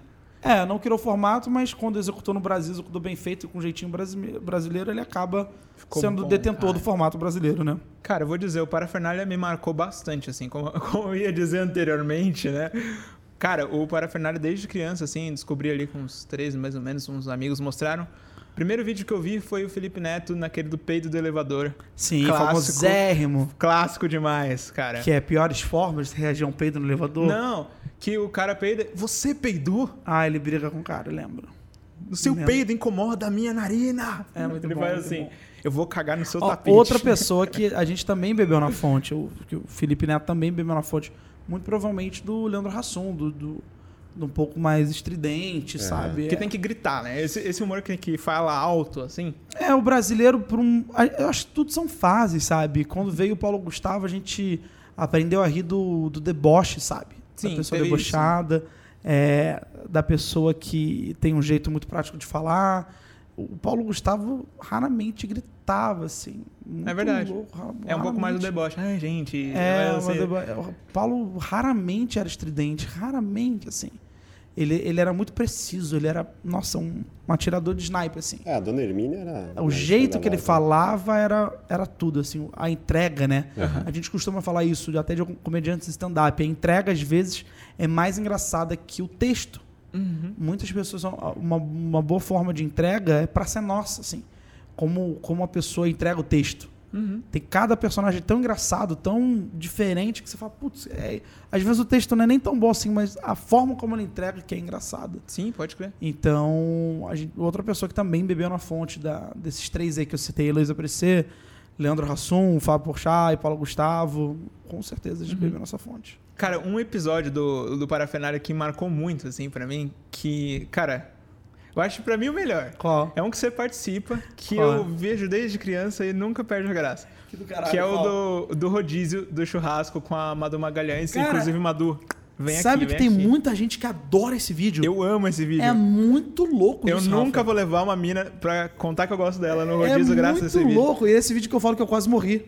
Por quê? Nos bastidores, ah, no- nos créditos. No final aparece, você toma uma Porque foi uma realmente uma parada muito louca. O maracujá, coitado, ele não tinha habilidade com o espeto pra servir. Uhum. E ele tá. Digamos que ele esteja aqui no lugar do Rafa, Uhum. servindo. Aí a Madu tá aí eu tô aqui. E aí ele uma hora foi cortar e ele veio com o espeto, tava segurando na mão dele. E ele veio pra cá com o espeto. na barriga. E aí na hora eu só levantei a mão e falei, eita! Eu começo a rir, desesperado. Eu falei, cara, eu quase morri. Realmente eu quase morri. Foi Pode muito louco nesse dia. Assim, eu acho que. Eu não sei se eu iria morrer, mas perfurado ia com certeza ser. Se eu não esquiva ali na hora, com certeza, no braço pelo menos. Foi- E esse vídeo é um vídeo muito legal, porque não- a gente nunca imagina que ele vai fazer tanto sucesso assim, sabe? Fala, Foi é mais um, muito né? É mais É. um que você tá fazendo ali. Você... É Exatamente. igual às fala- vezes você faz um. Você tá aqui fazendo episódio. De Sim. repente, um. Pum. De repente você faz um com o Regis e no outro dia ele tá- é o maior Exa- do canal. é, Você toma um Exatamente, hate, cara. né? um hate. Você toma hate, e você, acorda, olha os comentários e você tá sendo xingado. Ah, não, mano. Quando o Regis foi no 2 em 1, que eu faço com o Brian Rizzo, Aham. a gente recebeu uns comentários tão idiotas do tipo. Eu Explica- falo a ga- sobre. Acho que a galera não sabe, talvez não Claro, saiba. claro, eu vou fazer Acho o convite então. É, eu tenho um podcast, eu tenho dois podcasts, um podcast de áudio e um podcast de vídeo. Eu queria convidar todo mundo para conhecer agora. O podcast de vídeo é o 2 em 1 podcast, que eu apresento junto com o Brian Rizzo, que é um grande apresentador de podcast, que ele tá com Eu Tava Lá e também outros produtos muito legais. E também tem o podcast Sobretudo, que é só de áudio, que são vários episódios de até 20 minutos, 25 minutos para você ouvir no trajeto, indo para casa, indo no carro para academia ou pegando o metrô, você ouve lá e é sempre um assunto aleatório que a gente vai falar, por isso o nome Sobretudo, porque nós falamos sobretudo sobre todos os assuntos. Massa. Por isso, então convido todo mundo a conhecer. E no podcast 2 em 1, um, o Regis foi e a gente fez uma entrevista com ele, eu achei Foi muito depois legal. daqui, né? Eu ria muito do Regis, porque eu admiro o Regis em, em diversas situações, assim, eu admiro mesmo. Aham. Acho que o Regis ele não tem o medo de ser julgado pelo aquilo que ele fala. Aham. Eu acho isso muito bacana, porque ele é capaz de falar a verdade. Nem sempre é tão verdade assim. A verdade não, não, não, dele, a verdade dele. A verdade dele. Ele pode falar a verdade. Perdão, ele pode falar o que ele pensa. Né? Vamos melhorar essa frase? Eu admiro isso no Regis, de, fala- de, de não ter medo de ser julgado, que isso possibilita dele ser sincero com tudo. É, sim. Sim. Pronto. Acho que essa frase é melhor. Melhor. Melhor, porque verdade tem aquela questão, a minha verdade, a sua verdade. Aham. Então isso possibilita dele ser sincero com tudo. Tá feliz? Não, não tô. Ah, gostou disso? Não, não gostei. Você come isso? Não, não como. Às vezes a gente nem come. Ah, não, tô bem, a obrigado. resposta dele normalmente é não, não, não, não. Ele faz esse. É, Sobre a- isso, entendeu? Eu imaginava que ele Não, fosse um não. personagem, mas não, não, não é, cara. Eu também achava que ele era um personagem, Ah, mas gente que- conhecendo isso, Que diz. ele, cara, não, acho que eu acho que não. Ah, Você não viu aqui Não, a gente não, conversando? eu estive com Ele é- ele é presencialmente, aí eu fiquei nessa, tô tentando entender, é ou não é? Mas a gente recebeu outros convidados que já tiveram experiências com ele também, mais próximos, que, que dizem que é personagem, é personagem. Você acha que é personagem? Eu tô na dúvida ainda. Cara, se for personagem, é o melhor ator do É um bom mundo. ator, é, um- né? é um bom ator, cara, de verdade. Aham. Mas se não, se não for personagem também, a admiração continua, sabe? De verdade, a admiração Ah, continua sim. mesmo. Ma- Mas é o interessante. Por mais que por mais que tenha algumas coisas que eu não concordo com ele. É, o interessante é que esse modo sincerão, né? Ele, ele faz com que, que ele conquiste um, um grande público. Claro, né? claro. E Só isso, acho me- que o- isso me- eu, me- eu- consigo até fazer um paralelo com o Bolsonaro. Né? Pois é, por isso que eu- eu Caraca. ia falar exatamente isso. O Regis só precisa se defender, porque eu acho que ele não quer esse tipo de público pra ele. O público radical. É, mas. O público que não é, sabe que você ouvir. acaba conquistando, É né? porque pro Regis e falar mal da Ludmilla, ele tem que ouvir a Ludmilla. Sim, claro. É o primeiro passo. Se ele não ouviu o álbum da Ludmilla, se ele não ouviu o novo álbum, o novo EP, se ele não ouviu e tá falando mal, aí ele é um velho rabugento. É, assim como ele falou mal de samba aqui, né? Falou mal do fundo de quintal. Tem que ouvir. Os pais do. Do, exatamente, do samba, samba. é. E Não. fundo de quintal. Ne- Nesse momento aí, o, o Máfia, ele defendeu, né, um, um ponto e, tipo, o Máfia conhece samba, toca, né? Que foda. Tocou um tempo. Eu tenho uns vinis do fundo de quintal, são bons pra caralho. Pra caralho. Aí, Seria sambista eu- também. Não, É, você vê, Uma aí o Regis deu uns argumentos que o pessoal lá nos comentários falou: Meu, Regis, você pode até man- manjar de rock e tal, mas de samba você não manja nada, velho. É isso também. Tem, tem Muita gente, assim. Talvez o rock pra ele seja o gênero favorito, o gênero bom. Aham. Entendeu? E é isso. O- Regis não pode ser radical. Ele pode ter a opinião dele. Ele pode falar, eu prefiro rock do samba. Raramente eu paro pra ouvir samba. Uhum. Mas quando eu paro, eu paro pra ouvir o samba antigo, o samba velho, o samba, samba guerreiro. Aham. E não que ele tenha falado que tem sambas ruins. Ele falou bem da Beth Carvalho, falou outras A coisas. Beth Carvalho é Pô, animal. Alcione também. É só a questão de você criar ali todo. é, sou o pai da razão Sim, sim. sem ter Senhor o Verdade. É. Sem ser conhecedor. Por isso que eu falei. É, pra um produtor de elenco, ele tem que ter no mínimo 60. Pra um crítico, Puta. juro por Deus, pra um crítico, acho que tem que ter no mínimo 80. O Regis tá com 60 e pouco. Tá Então, quase. mais uns 15 aí, mais uns Aí ele 20. pode Aí ser. ele pode, né? Aí ele pode ser um crítico. É porque ele já é. Eu gosto do Regis, de verdade. Eu também, Eu gosto cara. mesmo, assim. A gente não tem nada contra ele, Concordo não. com algumas coisas que ele fala, discordo de outras e gosto dele como pessoa. Eu curto o assim. conteúdo dele. Eu não, não, não consumo, mas gosto dele como pessoa. É, o canal dele é legal, cara. É, ele eu não, não vi muita coisa. Eu vi só pra, quando- no dia da entrevista. Aham. Mas e, como pessoa, eu admiro o Regis mesmo. E como foi a condução da, da entrevista com Eu ele? Você- me divertia muito, Foi- porque foi- eu falava, ele vai render tudo. Aham. Tudo que eu disser que ele vai render, então me diverti. Isso foi até um ponto que algumas pessoas até criticaram nos comentários. Nossa, esses dois gordinhos aí riem de tudo que o Regis fala. E é verdade, eu tava rindo de tudo que o Regis falava. Aham. Tudo, eu me divertia com o Regis. O Regis é um, um ca- é um ótimo companheiro de churrasco, sabe? É, eu, eu, eu me diverti também, mas em alguns pontos eu fiquei bem puto que aí não, não, não Não, consegui. não fico, porque uma- ele me ensinou isso, não ficar puto. Que eu virei e Sim, falei assim. ele é, ensinou isso pra gente também. Ele me ensinou, eu falei alguma coisa na entrevista, eu falei, acho que um dos álbuns que eu mais amo, um dos meus. Eu acho que o melhor álbum. Aí que eu falei, olha que legal, eu lembrei agora. Eu falei, acho que o melhor álbum do mundo é Ella and Fitz. Não. Ella and Louis Again, que é Ella Fitzgerald e Louis Armstrong, que é o álbum 2. Não é o álbum 1, o álbum 1 é bom, mas o álbum 2 pra mim é o melhor do mundo, que tem a Say Tomato, You Say Tomato, tem Out in New York, é, mais algumas músicas fodas pra caralho, Let's Do It, tem vários álbuns maravilhosos. Tem, juro, assim, eu vi o Ella Luz Again, acho que tem, são dois CDs. Acho que teve a versão, eu comprei a versão dos dois CDs, com o álbum 1, álbum 2, assim, ficava ouvindo o álbum 2, puta que pariu, várias vezes. E falei, é, pô, o melhor álbum do mundo, na minha opinião, o melhor álbum do mundo é Luz Ele falou, melhor álbum do mundo pra quem? Em que aspecto? Em que sentido? Fundamenta aí, ó. com quais, frase. com quais fundamentos, em- baseado em quais critérios. E ele me ensinou, falou, cara, o melhor álbum do mundo pra você. Porque pra outra pessoa pode ser o pior álbum do mundo. É, Então, é naquele óbvio. momento, ele me ensinou que a opinião dele pode ser válida pra quem pensa assim como ele. E pra quem não pensa, tá tudo bem. É, Tá é o tudo que eu, certo. E não é, uma. É que, agora, fazendo defensor do Rez, é. Ele nunca disse que ele estava certo. Ele é, nunca é, disse. É, é- é quando a, a, a conversa se aprofunda, né? Como a Sim. gente se aprofundou na questão do samba, e aí ele justifica, bom, tudo bem, a, a Beth Carvalho ser madrinha do fundo de quintal Sim. não dá é, passaporte para que eu goste. Aí eu falei, tudo bem. Então, passaporte para que você goste. não Jamais, é. sim. É. Mas falar não que dá é pra- ruim, não dá sim. pra falar que é ruim. Exatamente, mas ele nunca falou que ele estava certo, ele tá ali só dando a opinião dele. Aham. É Cara, que ele fala com tanta convicção que a É. gente fala, caralho. E falando nesse negócio de falar com tanta convicção, teve um outro momento que eu acho interessante também de falar, que ele fala a respeito do seu Jorge. A gente entrou nesse assunto, ele fala. Faz algumas críticas ao seu Jorge, fala que não é que é ruim, é que ele.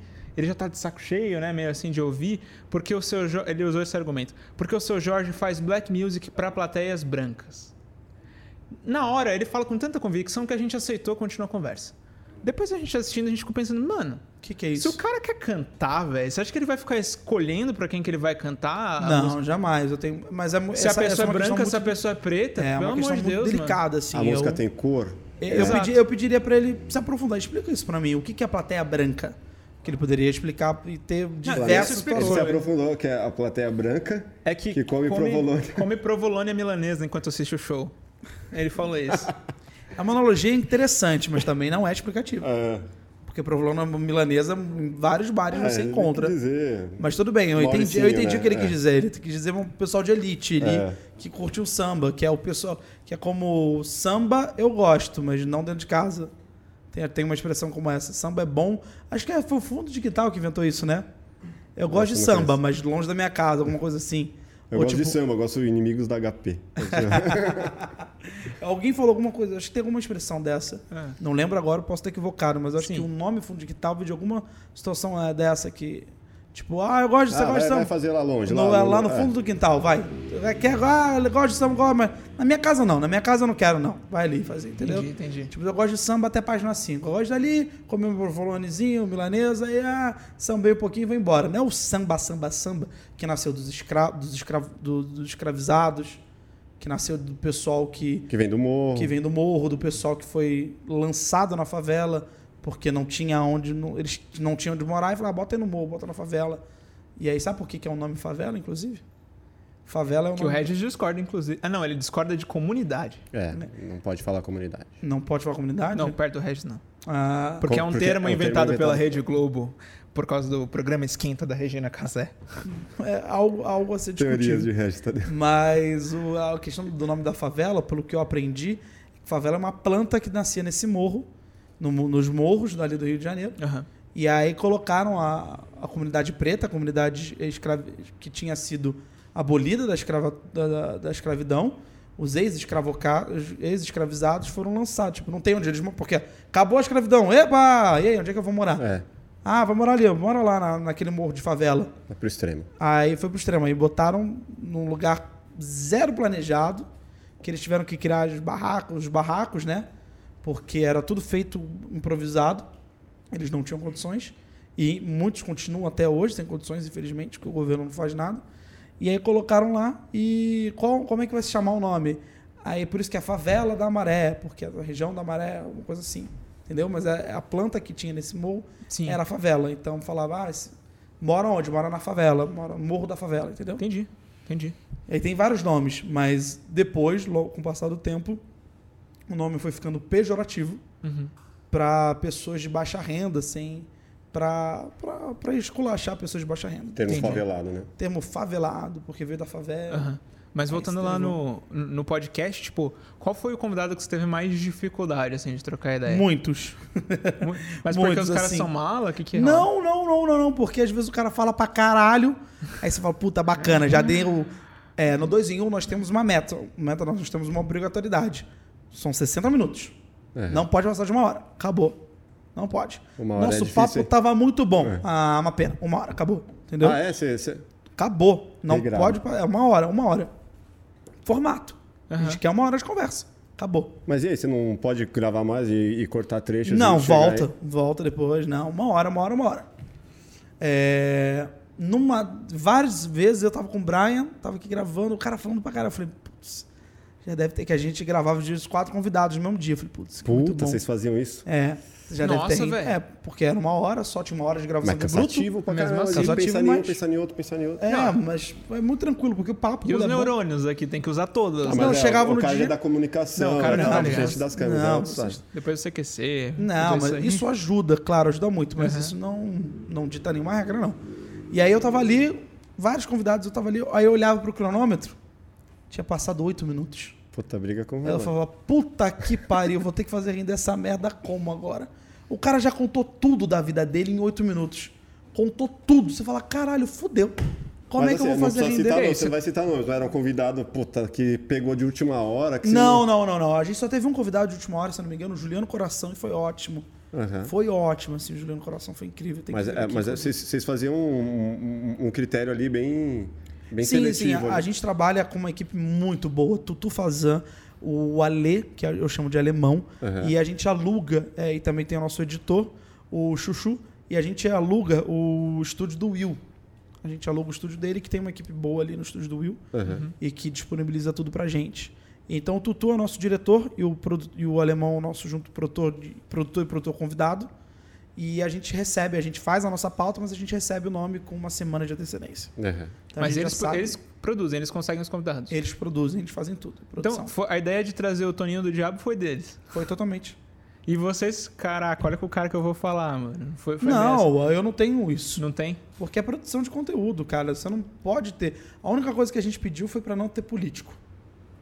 Foi a única coisa que a gente pediu. Foi, cara, vamos não tentar, tentar não ter político. Uhum. Só pra gente não. Evitar. Porque. Não, porque seria. Eu me vejo obrigado e acho que é o certo. Se eu recebo político, eu tenho que receber a oposição desse político. Sim. Então eu falei, cara, eu não quero abrir meu podcast para espaço para discussão política. Se o convidado quiser falar sobre política, ele está super aberto para falar. Aham. Mas eu não quero. E a gente recebeu um vereador, eu não sei se ele estava atuando já como vereador, se ele tinha Quem que é mesmo? o delegado Palombo, que é vereador, mas Sim, eu acho que, sim, eu acho que ele não está mais como vereador. Se alguém puder verificar, eu vou agradecer, só para não falar besteira. Obrigado, valeu. É, eu acho, não sei se ele estava tava ainda era vereador, isso foi ano passado, Uhum. mas vale. Mas foi o único, mas ele não foi para falar de política. Por mais que ele tenha falado, ele não foi. Ele foi para falar sobre a ação social que ele faz.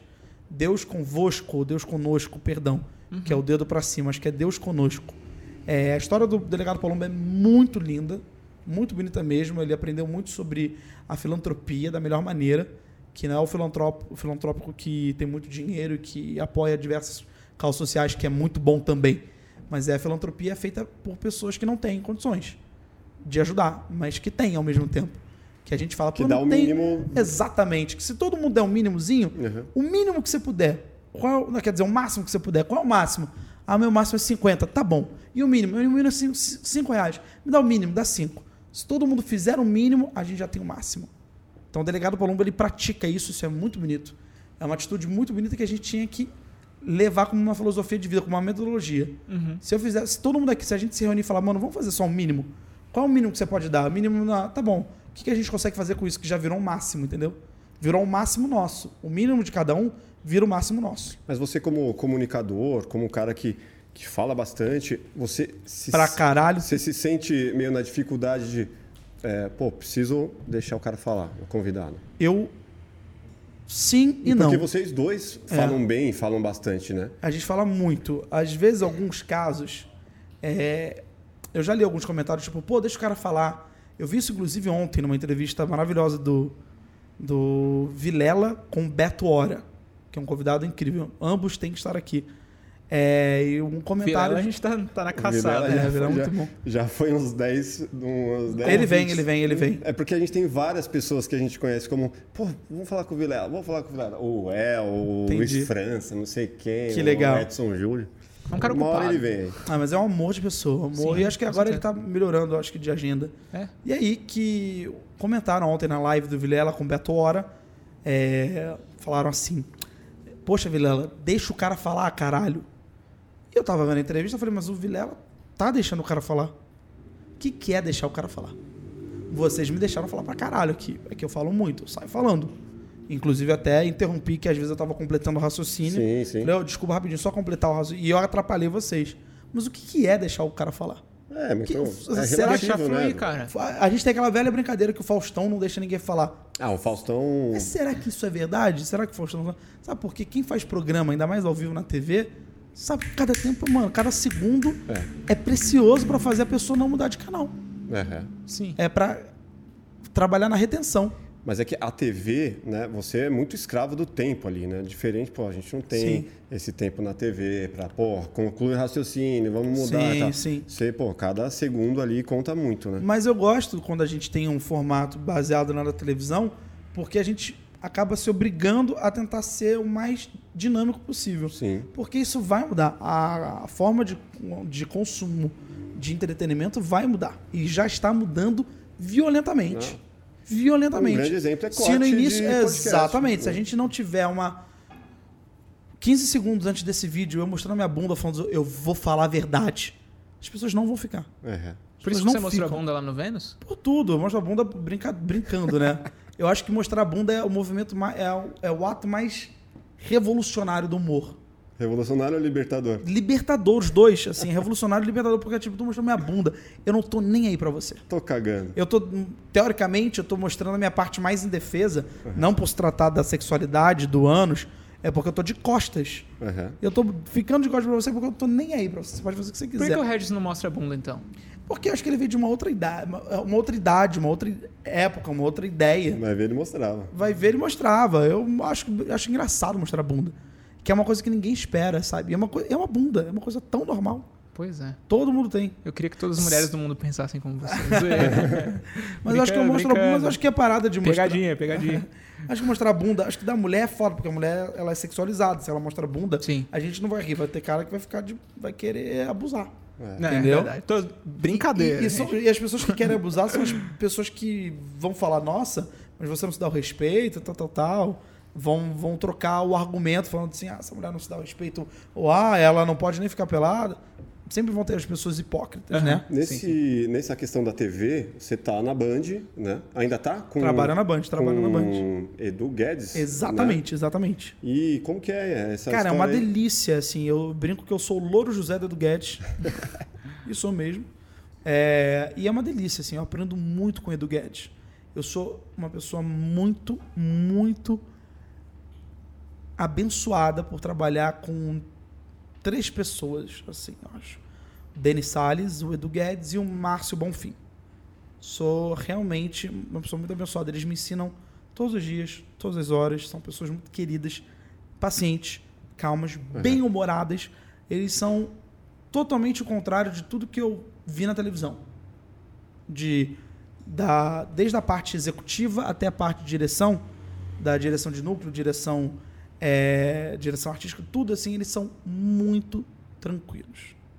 Eles querem conversar para melhorar sempre, eles querem investir, eles querem ouvir, eles querem é, trabalhar junto. É muito gostoso mesmo. Então, assim. o que falam, o que tem os comentários aí de que é, muitas vezes o Edu Guedes é desrespeitoso com você. jamais. É. Jamais. Fake news. É, eu até brinco esse site com a autora, uma das autoras, né, uma das é, colaboradoras desse site, a Bianca, que é do site TV Foco, se eu não me engano.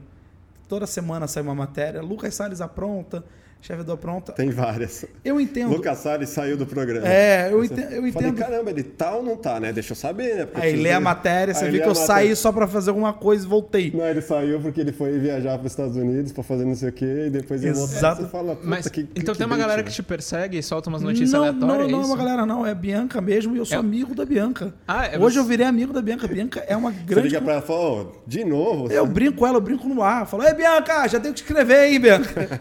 Ela é viram? Muito querida. E ela é tão legal Aham. que eu fiquei brincando com ela, brincando, falava brincando, "Ah, eu quero mandar um beijo pra Bianca, que escreveu a matéria, escreve a matéria da gente. Aham. E eu falei de coração, porque é, eu entendo, eu de verdade, eu entendo que hoje nós ficamos reféns do clique. Então o que ela precisa é de clique. Precisa fazer render. É, eu acho. Ela não me perguntou, então eu tô falando pela primeira vez. Eu acho que ela poderia ser a faísca de esperança para o site e mudar isso. Porque é a única pessoa que eu conheço do site. É, que ela poderia mudar, fazer. tentar achar uma outra forma de puxar esse clique. Mas eu respeito muito a profissão dela, o trabalho dela, porque, eu tra- porque é isso. Ela não, ela não mentiu no texto, ela, espero que ela nunca desvirtue. Isso é uma coisa que me preocupa demais da conta. E confesso pra você que até agora eu não soube que isso me atrapalhou. Uhum. Mas se eu souber de alguma coisa que alguém deixou de fazer algo comigo, seja uma ação publicitária, seja alguém pensou em me contratar, falou: não, mas olha só, olha essa chamada aqui do site, dessa matéria, olha só. Se eu É, souber disso, aí meio- sim Fica eu. meio estranho, né? Ah, é, humilhado ao vivo. Sim, é, sim. é Aí eu conversaria com ela e falar: Bianca, por favor, não faz isso que isso está me prejudicando. Maneira. Até agora não me prejudicou em nada, que eu saiba. Nada. Uhum. Não é que eu concorde com ela, mas eu defendo as Biancas porque é o trabalho da- dela, é- talvez seja a forma de- dela ganhar dinheiro. Então, é sempre quando for trabalho, eu vou defender. Sabe? Uhum. O trabalho do, do jornalista de entretenimento é um trabalho muito ingrato, sabe? Não é feito por persona, persona não grata. É um trabalho ingrato porque às vezes ela não pode se orgulhar daquilo que ela fez. Uhum. É um trabalho. É, é esse sentido da palavra ingrato. Que não dá pra ela se, orgulhar disso. Não vou pôr no meu portfólio. É, mas, eu- mas ela precisa fazer, porque o site precisa ter clique, porque ah, são os cliques, do, são os banners que vão pagar o salário dela, então ela é uma refém ali, entendeu? Porque o, o público se acostumou a só se interessar pelo título da matéria e não querer. Em alguns momentos no CQC ou no Pânico, você se sentiu um refém Nunca. Nunca. do. Nunca. Sei lá, no Pânico tinha que fazer uma matéria render, não, tipo, nunca, com nunca, as nunca. paniquetes ou tomando chibatada, sei lá, qualquer não, coisa. que- nunca, nunca, nunca, Não? nunca, nunca. Nunca porque você sempre vai ser o, o, o repórter, o apresentador, é sempre o fio condutor entre a ideia, a matriz e o que o público vai ver. Uhum. Então, se a ideia matriz não for boa, você consegue ainda resolver. Entendeu? E se você tiver que fazer daquele jeito que a matriz pediu, vai ter uma chance de você dizer não. Aí, se você. Eu, eu não, nunca sofri, tipo, não, faz, senão você. Não.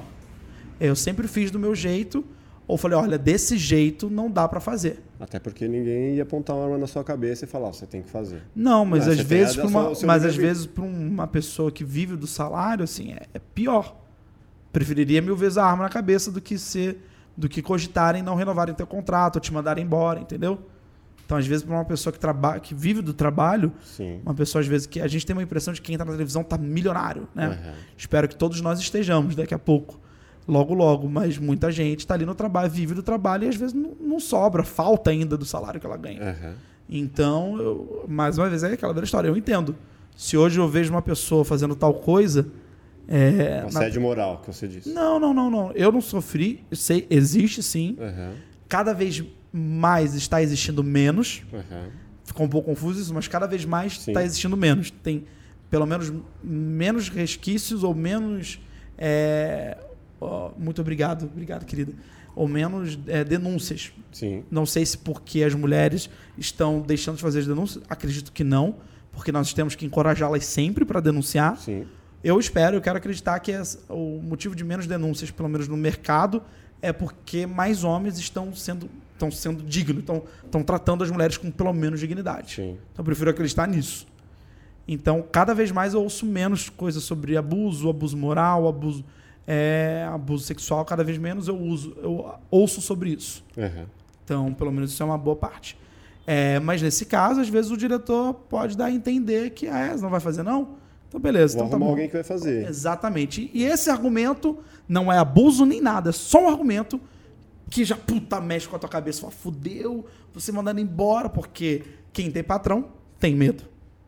Quem tem cu tem medo. Quem, é, eu falo quem tem patrão tem medo. Cara, só Não uma dá. pergunta. Diga, diga, Rafa. Por que, que tem um violão ali? Ah, por que, que tem um violão? Cara, eu não sei, mas eu vou aproveitar esse momento para tocar uma música que eu mesmo compus. É mesmo? Olha? Se chama Tudo Aquilo que um Homem Precisa para Ser Feliz. Então vamos nessa. É, o nome é um pouco longo Já assim, mas é um nome. Obrigado. O nome é um pouco. Mas é que é um nome contemporâneo, sabe? É Tudo Aquilo que um Homem Precisa para Ser Feliz. É a minha música.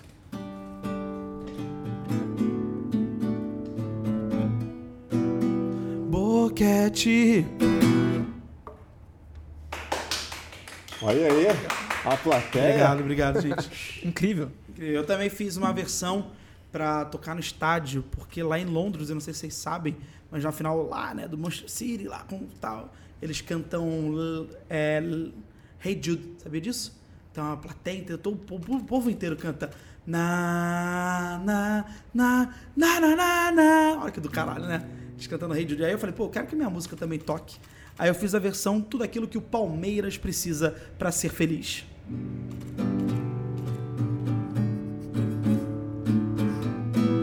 Mundial. Ó, já tem um dois. vendo? Pior que se os caras ganharem agora. Aí eu vou ter que mudar a letra, né? é, a copinha acabou a nossa Exato. piada já. Mas eu também fiz uma versão para conscientização, que eu acho que toda e qualquer arte ela tem que servir para ajudar o povo, né, o público, para conscientizar. Então eu fiz a música tudo aquilo que um- uma pessoa que tem Alzheimer precisa para ser feliz.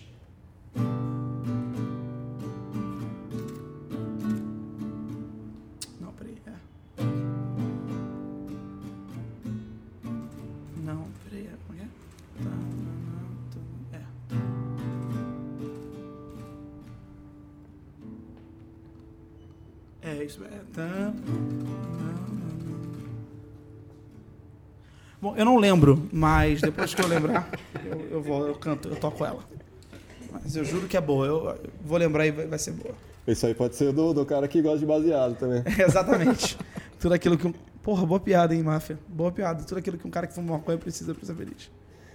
É, cara, pô, a gente tem uma coisa aqui muito legal. Diga, Que a mostra. gente. A gente tem uma playlist, a gente gosta muito de música, né? Porra, eu também amo. E toda- todos os convidados que a gente traz, a gente tenta buscar um pouco da história desse convidado ou trazer uma história Tá, que tenha marcado é, através de uma música. Né? Porra, lindo. Para que a gente coloque na nossa playlist, já com 29 outras músicas de convidados anteriores. Tá. E a gente quer saber qual a sua música que tenha marcado, assim. Cara, tem várias músicas que marcaram. Preferencialmente uma nacional. Hum, tá. Uma e que você nacional. conte a história de que cena você vê quando ouve. Tá bom. Pegue na memória, assim. Cara, eu vou falar. Tá, eu vou falar de uma música. Que é música porque tem uma, um instrumental e tem letra. Tá no É. Spotify? Tá. Isso é importante. Beleza. Tá no Spotify, mas ela não é música porque ela não tem. O, a pessoa que tá falando, ela fala. Ela tá, é um texto, é uma oração. Chama-se Oração Nossa, do Chico Xavier, que acho que foi transcrita pelo espírito do Emmanuel. Emmanuel, não lembro como ele falava. Mas é uma oração tão linda que, independente da religião, de verdade, independente da religião, é uma oração tão linda, tão linda, maravilhosa. E eu ouço, assim, sempre que possível. Ouço muito antes de dormir, acordo. Eu sou uma pessoa com muita fé. Não uma pessoa de religião, mas uma pessoa com muita fé e exerço e pratico a minha fé. Que diferença do último convidado, hein? o agnóstico. É, é agnóstico? Caramba. Foi lá no, no Foi Vilela, ele foi um dia depois aqui. Joel. Ah, Joel que demais, cara, que legal. Eu pratico muito minha fé porque eu acho que fé não tem nada a ver com religião. Muito provavelmente o agnóstico tem fé e utiliza uma consciência diferente da minha. Talvez a fé dele seja motivação, chama-se motivação, sabe? Ou esperança. Mas, e se a gente for no pé da letra, o que significa fé? Fé é uma palavra tão ampla. Nossa, mas tão, tão ampla que não tem como você representar É algo. fé em quê? Né? Fé em quê? Fé do quê? Fé da onde? Da onde vem a fé? Uhum. Sabe? É energia, né? Eu acredito muito em energia. E eu não sou naturalista, nem aquele povo do hippie, e respeito muito do povo das pedras, mas acredito no uso das pedras, no uso de cristais. Mas o que eu mais acredito vem da gente, assim. Eu sempre penso na forma mais prática do mundo, que é se nós resolvermos os problemas com os seres humanos, todos os outros problemas vão se resolver. Juro, todos os outros problemas. Se a gente começar a resolver, a se preocupar com o ser humano, tudo se resolve. Tudo, tudo mesmo. Preocupar com o próximo, né? Se a gente se preocupar com o próximo, se a gente se preocupar com pessoas que não têm comida, que não têm dinheiro, que não têm o que vestir, o mundo vai melhorar. Mas vai melhorar muito, vai melhorar para todo mundo, cara. Juro por Deus, todo, todo, assim, todas as formas. Talvez você não ganhe na loteria, mas a tua vida vai mudar muito. Sabe? Eu não tô falando de dinheiro, eu tô falando da vida, de você se sentir mais seguro. Você pode até ganhar mais dinheiro, que você vai economizar com, com a segurança que você tanto preza, sabe? Você vai poder utilizar, vai poder ter, às vezes, é, mais opções de emprego, mais opções de trabalho, mais opções de, de gasto, vai poder aproveitar melhor a sua vida, a condição da, que você vai ter. Se a gente se preocupar com o ser humano, de verdade, tudo se resolve. Tudo. É, essa é a minha fé, assim. A minha fé vem muito da, da questão básica do tipo, De fazer o bem. só fazer o bem, cara. Só fazer o bem. Só fazer o bem. Porque mesmo que você não receba, você fez o bem. E Fez tá, sua parte, né? tá tudo certo, cara. É uma obrigação nossa, é um dever nosso como ser humano é ajudar. Sabe o que é muito louco? É, todo e qualquer animal ele nasce ali com o instinto de sobrevivência. Nós temos esse instinto de sobrevivência. Uhum. Só que o nosso instinto de sobrevivência ele tem que passar por diversas, talvez milhares. Vamos botar, vamos exagerar? Talvez bilhares de experiências para ele se aprimorar. O instinto de sobrevivência do animal é literalmente sobrevivência, ele só tem que sobreviver. A gente vai aprendendo a desconfiar de nós mesmos. Será que é isso que eu quero? Será que é isso que eu quero? Depois você aprende a desconfiar dos outros, aí depois você aprende a desconfiar da família, você não depois se vê não contando nada pra ninguém, depois você começa a pensar, será que minha mãe tá torcendo contra mim ou não tá querendo que algo aconteça, sabe? Aí você começa a desconfiar da tua mulher, do teu esposo, do teu marido, da namorada, e você começa a desconfiar dos teus amigos de trabalho, aí depois você tá desconfiando por que, que eu tô me boicotando, ou por que, que eu faço isso comigo mesmo. Você vira um paranoico. você vira um paranoia. A nossa vida é paranoia total. Porque o nosso instinto de sobrevivência, ele passa por de bilhares de aprovações. ele tem que ser, tende, tende a ser lapidado para se transformar em único, numa, numa verdadeira peça, numa verdadeira obra de arte, milhares de vezes. É. Porque a gente não tem um momento de paz. A gente nunca tem um momento de paz. Nunca. Você nunca pode se sentir tipo, seguro, falar, não, é- eu tô bem aqui. Sabe? Porque você fala, caralho, eu tô no meu trabalho. Puta, vai ter demissão. Caralho, será que eu vou ser demitido? Caralho, será que eu fiz alguma merda? É, sabe o básico? Preciso falar com você. O que, que eu fiz, meu Deus? Que merda que eu fiz? O que, que a pessoa precisa falar comigo? Você começa a pensar, cara, alguma merda eu fiz. Porque é isso, a gente se sente culpado. Aí, sabe o que que é? A gente se sente culpado, se sente puto, aí é puto com Pressionado. o outro, pressionado, aí a gente puto com o outro. Quando, cara, quando se a gente realmente pudesse estar numa situação boa para todo mundo, onde ninguém se sentisse pressionado, onde ninguém se sentisse amedrontado, alguns coaches vão falar: ah, mas a pressão ela traz a evolução.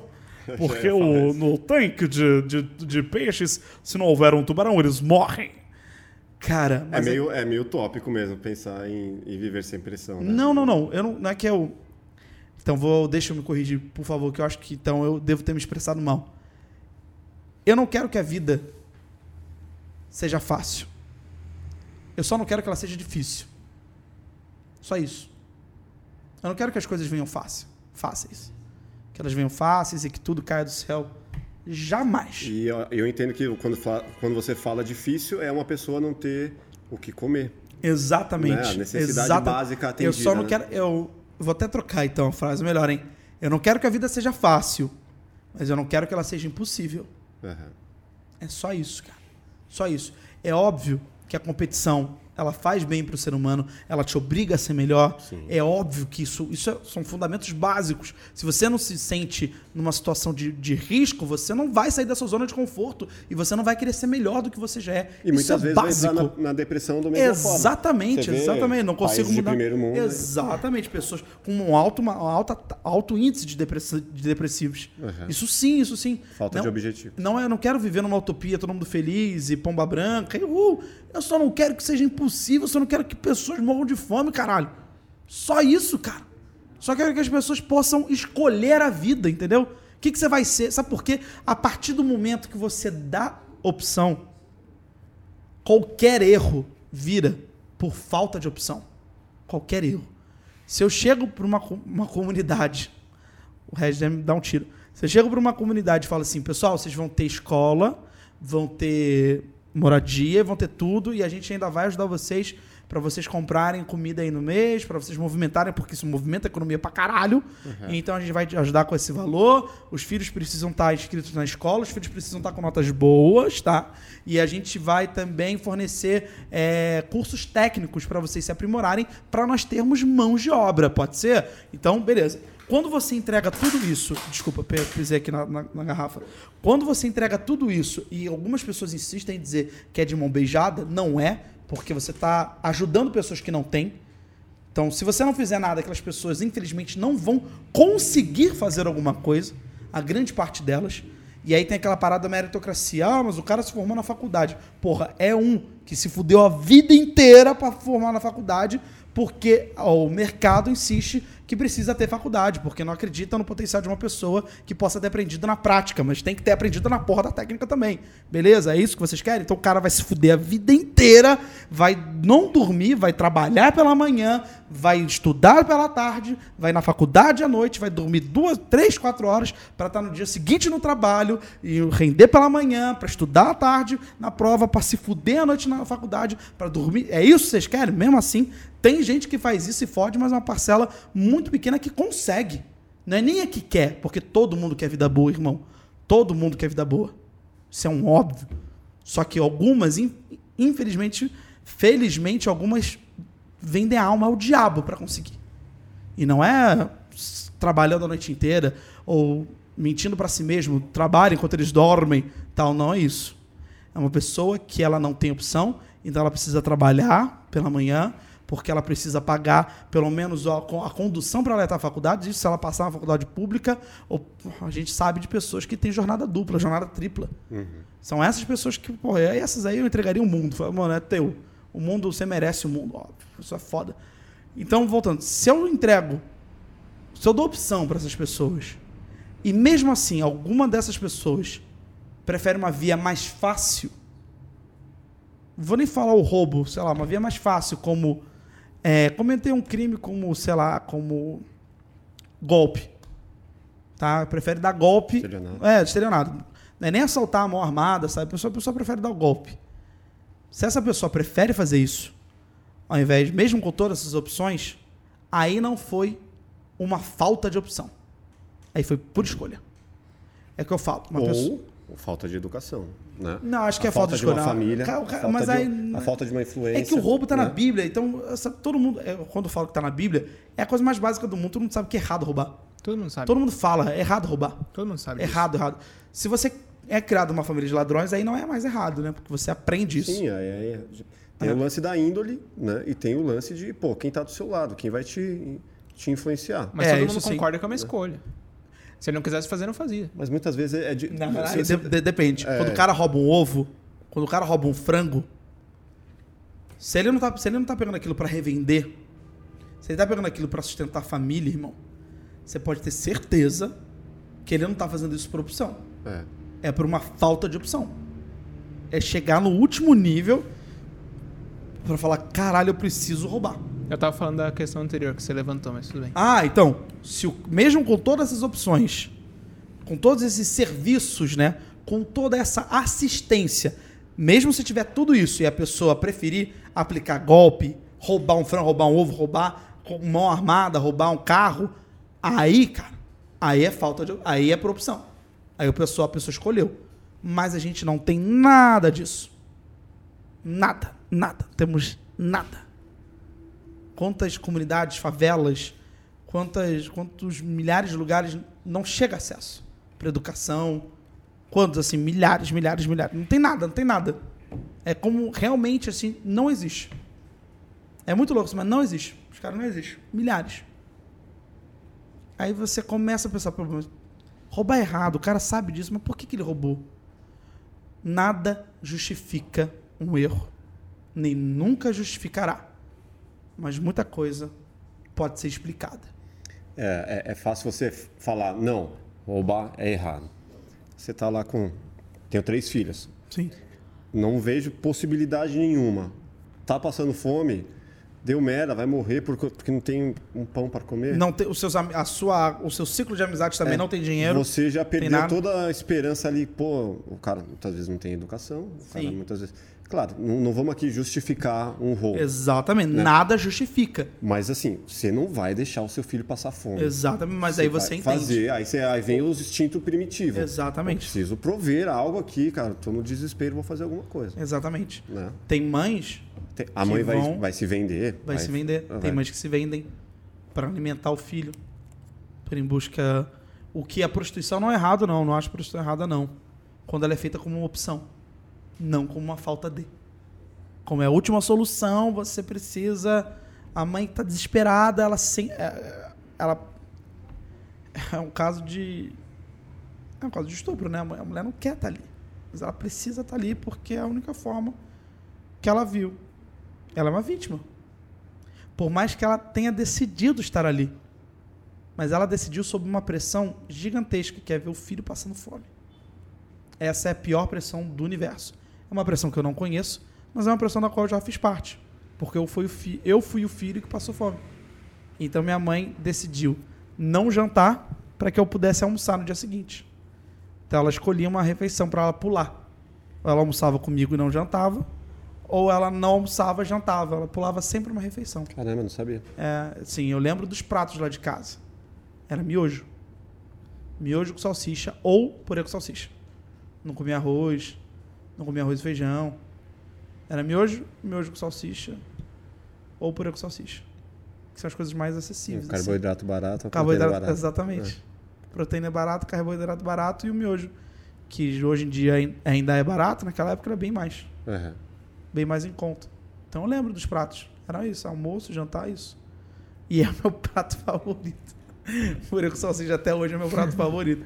Inclusive Legal faz isso. muito tempo que eu não como. Até a Caralho. memória afetiva, né? Porra, muito purê com salsicha. Era o meu prato, meu jantar. E é assim, minha mãe falando. Eu dava querendo dar comida do meu prato pra minha mãe e ela não queria comer. Não, filho, já almocei, já comi. E não tinha comido. Que foda. Outra pessoa que passou por isso foi o Maradona também, se eu não me engano. É. Maradona, a mãe dele falava assim: Não, como vocês? Já comi, tô bem. Algum momento você assistiu, já entrou em depressão por conta disso? Por Não, conta- eu entrei em depressão quando eu não vi, não, não, não consegui me colocar no mercado nos, nos Estados Unidos. Eu fiquei muito desesperado. Eu falei, como é que eu vou trabalhar, como é que eu vou viver, como é que. Porque a minha vida, eu pretendo, inclusive, estudar um pouco sobre criptomoeda, sobre investimento, sobre esse mercado de investimento, Aham. onde você vai conseguindo render aos poucos, para que eu possa um dia falar, ó, não vou trabalhar hoje, mas eu tenho dinheiro aqui. Porque toda a minha renda vem em cima do meu trabalho, como a de todo trabalhador comum Sim. mas toda a minha renda, mas eu fiquei com um certo medo. Eu falei, caralho, e se eu não trabalhar? E se eu não puder? E se eu... Deus me livre e guarde, eu tenho que fazer seguro, porque se eu quebrar a perna, fudeu. Aham. Eu não posso trabalhar. E o meu chefe pode querer passiva, prejudicar. né, não quer, que- quer prejudicar, não. Pode querer me. Demitir. Não, nem demitir, mas pode querer debater. é, como se fala? Descontar do salário, entendeu? Aham. Ó, você não vê. Isso jamais na Band, jamais também na, com, com, com a agência Hebe, com o Bodog e com o Flow que eu trabalho com eles, jamais isso aconteceria. Mas se eles quisessem, eu estaria do lado deles. Falo, tem razão, tô trabalhando, então tá certo, sabe? Porque, amigos, amigos, negócio é parte. Uma empresa precisa dos funcionários. Se o funcionário não tá, ela vai, vai arranjar um jeito de colocar outro. E eu entendo esse mercado. esse- não, justi não concordo nem discordo, mas eu entendo, entendeu? Sim. E eu vou fazer sempre o que, é, o que pelo menos está dentro do acordo da lei. Pode crer. Então é foda. Eu falo, cara, sempre fico pensando nisso. Eu- Eu preciso de outras formas de entrada de dinheiro que possam me levar, levar ao topo, me levar ao céu, possam tirar-me su, quer dizer, leve-me ao céu, se não me engano, em italiano. Precisa de uma renda passiva. Renda- Uma renda passiva É. e que me ajude a chegar nos meus objetivos, tudo. Eu, eu vou começar a estudar isso por agora, assim, Aham. a ver onde é que eu investo, até abrir uma carteira. Já começa a consumir o conteúdo do Primo Rico. É, né, cara? Mas é eu prefiro, eu, eu confio muito mais em indicações pessoais, assim, tipo, vejo um amigo meu que tá indo muito bem e falo, o que, que você tá fazendo? Posso estar contigo? Posso investir? Posso pagar? É, eu sou um pouco É, eu, analógico eu nisso. sou eu sou bem eu não acredito muito em investimento de que você só coloca seu dinheiro lá e deixa o dinheiro é, crescer sozinho eu, eu gosto Sim. eu gosto muito de investir em projetos que eu tô ali. Ah, eu também gosto, eu É, também gosto. pô investir em Porque às vezes você investe até um valor bem mais acessível, né? é assim é, é porque assim é uma outra estratégia né do Sim. cara que pega lá um milhão e bota ele para render lá pô legal bom pra Que caralho renda 1% tá ao mês. subindo lá É. e vai, deixa. ah, Vou colocar um milhão ali, outros cinco ali e tal. Sim. Pô, legal, o cara já tem um teto muito Já foda. chegou ali, né? É. Agora, no, no atual momento, pô, eu vou investir em projetos que eu acredito e que a Exatamente. coisa vai acontecer e que não necessariamente eu tenha que estar, né? Sim. Porque se você investir só em todos que você está. Pode quebrar a perna, ninguém Você- põe todos os ovos numa cesta Exa- só. Não, e não só isso. Se todos os projetos que você investe dependem de você, cara, você não tem uma empresa, você é, É, a a empresa, sim, é, É. isso. É então, isso. é muitas vezes um, sei lá, um comediante foda que depende de- dos shows Sim. que ele tem que estar lá no palco falando pra galera. Exatamente. Exa- Por isso que é muito importante você entender onde está o público e, e ir de encontro com ele em diversas formas. Exato. E, Então, e se eu, eu vi, multiplicar. eu vi o, o Thiago Nigro, que é o primo rico, Sim, falando isso pro Thiago Ventura, que legal. que ele descobriu lá no episódio que verdade, eu não tenho uma empresa. Eu sou a empresa. É isso. E se eu tiver doente, eu tô fudido. tá? Exatamente isso. Então, É muito louco, né? É. Mas conclui a sua música. A minha música, Qual era então, mesmo o oração, nome? Eu não lembro. oração nossa. Chico Oração Xavier. Nossa, Chico Xavier. Cara, uma oração que me ajuda, assim, eu, me traz, tem uma frase muito boa, é, que é que eu, que eu cumpra, ih, cara, não vou lembrar agora a frase, mas que eu cumpra o meu, meu, meu sentido na vida, hoje, agora e sempre, tipo, que eu, que eu faça aquilo que eu, que eu nasci para fazer Uhum. e que eu acredito. Perfeito, É cara. uma, uma, uma oração bonitinha. Legal. Perdão, desculpa. É uma oração bonitinha. Vale a pena ouvir a oração nossa, do Chico Xavier, que é do pelo Espírito do Emmanuel. Pra quem acredita, vai fazer muito sentido. Pra quem não acredita, é uma música bonita. Animal. Da hora. Pô, quero agradecer muito a sua presença. Eu que agradeço imensamente, eu adorei, cara. Daria pra falar mais duas horas aqui com Porra. você. Você é o cara que fala Bri- fala bastante, fala bem. é, Obrigado. Eu queria pedir desculpas ao Rafael pela brincadeira. Foram, foi, foi o Mafia que começou, tá? Não, fica dizer isso. tranquilo. O pior é que eu tenho a pressão, né, cara? Como você falou, quem tem chefe tem medo. É. E, e o cara, ele pode me zoar. Que é teu chefe, né? É meu chefe. E- Só que aí eu penso, pô, será que eu vou poder um dia fazer uma pegadinha com ele? Porque eu acho que eu vou... Pode, sempre Cê- pode. O que, que você acha, assim, na sua opinião? Deve fazer. Deve fazer? Deve Você fazer. acha que eu não vou estar correndo risco? Sempre, mas deve fazer do mesmo jeito. Ah, é? Tem que manter ela, tem que mandar a louca. Então, beleza. Ah, boa. Bom, cara, fica na paz. Foi, foi bem divertido também falar Você com você. acreditou? Acreditei. Com uma certa desconfiança, mas acreditei. Acreditou sim. Por um você momento... deu uma atenção aí pra galera, né? Não, você falou pra dar, o El falou pra dar, eu entendi que você estava me manipulando pra sentar aqui e falar e... Mas eu achei uma ideia genial. Eu ia evoluir a ideia. Sabe qual que seria? Ó, é que Qual assim, seria a pergunta? finale, é. a ideia era que você ficasse agressivo, né? A ponto de ir pra cima dele, ele não, não, não, não sei o que lá. E eu já ia deixar um segurança aqui na porta. E aí o segurança ia entrar e te apavorar. Caraca, você Aí bolou você- um plano muito foda. Caralho, ele ia pegar você na pegadinha e me pegar na Ele ia pegadinha. pegar E outra? Caralho, genial. E outra, essa semana teve um monte de trabalho, máfia cheio de... Um monte de job simultâneo, rolou produção aqui. Falei, mano, nunca queria pensar nisso tudo. Caralho, eu fiquei com um certo medo de eu rir. Por isso que eu pedi ao pro banheiro. Eu falei, cara, eu preciso muito rir. preciso muito rir. E Pô, queria é dar legal. parabéns para a equipe de vocês, uma equipe linda. Parabéns também pela sua fotografia. Eu falei, é, acho que é a fotografia mais linda de todos os podcasts do mundo. Parabéns, vocês estão muito Puta, bem. cara. Toda a fotografia é feita por gente que entende. Então, isso é muito bom. Porque Obrigado. temos, temos onde nos comparar. Falar, Ó, tem o Plugados ali com a melhor fotografia do mundo. Então é muito bom. Parabéns, Obrigado. verdade. Vamos colocar isso aí no, no, no Rio. Por favor. É, nosso teaser lá, quando a gente for mandar pros convidados, vai Muito ter bom, vai, muito Lucas bom. Salles. Pode colocar, fotografia. Muito Bom, obrigado, cara. Lucas. Gente, eu agradeço imensamente. Valeu. Um Calma aí, beijo. calma Opa, fala. Quase faltou uma sociais. coisa, redes sociais.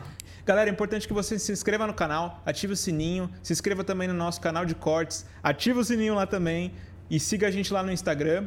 E todos os nossos links aqui das nossas mídias sociais, seja TikTok, a gente tá com um grupo também no Telegram. Telegram. Que pra galera, cara, vocês vão saber em primeira mão quem que tá vindo aqui no Plugado, antes de todo mundo lá no Instagram, no TikTok e mais. Vocês vão poder mandar perguntas pra galera pra gente trazer aqui, beleza? Então é interação direto com a gente aqui, vamos formar uma grande comunidade, beleza? É isso, Lucas, fala aí das suas redes sociais. Rafa, muito obrigado. Máfia, muito obrigado. Obrigado a toda a equipe. E as minhas redes sociais são arroba Lucas Salles em todas. Lucas, L-U-C-A-S, Salles, S-A-L-L-E-S. É tipo do Walter Salles. Mas eu tenho dívida no Bradesco. Então, obviamente, eu não sou parente. Animal. Obrigado. Valeu, Lucas. Máfia, obrigado, obrigado. galera. Até o próximo Plugado Podcast. Grande abraço. Valeu.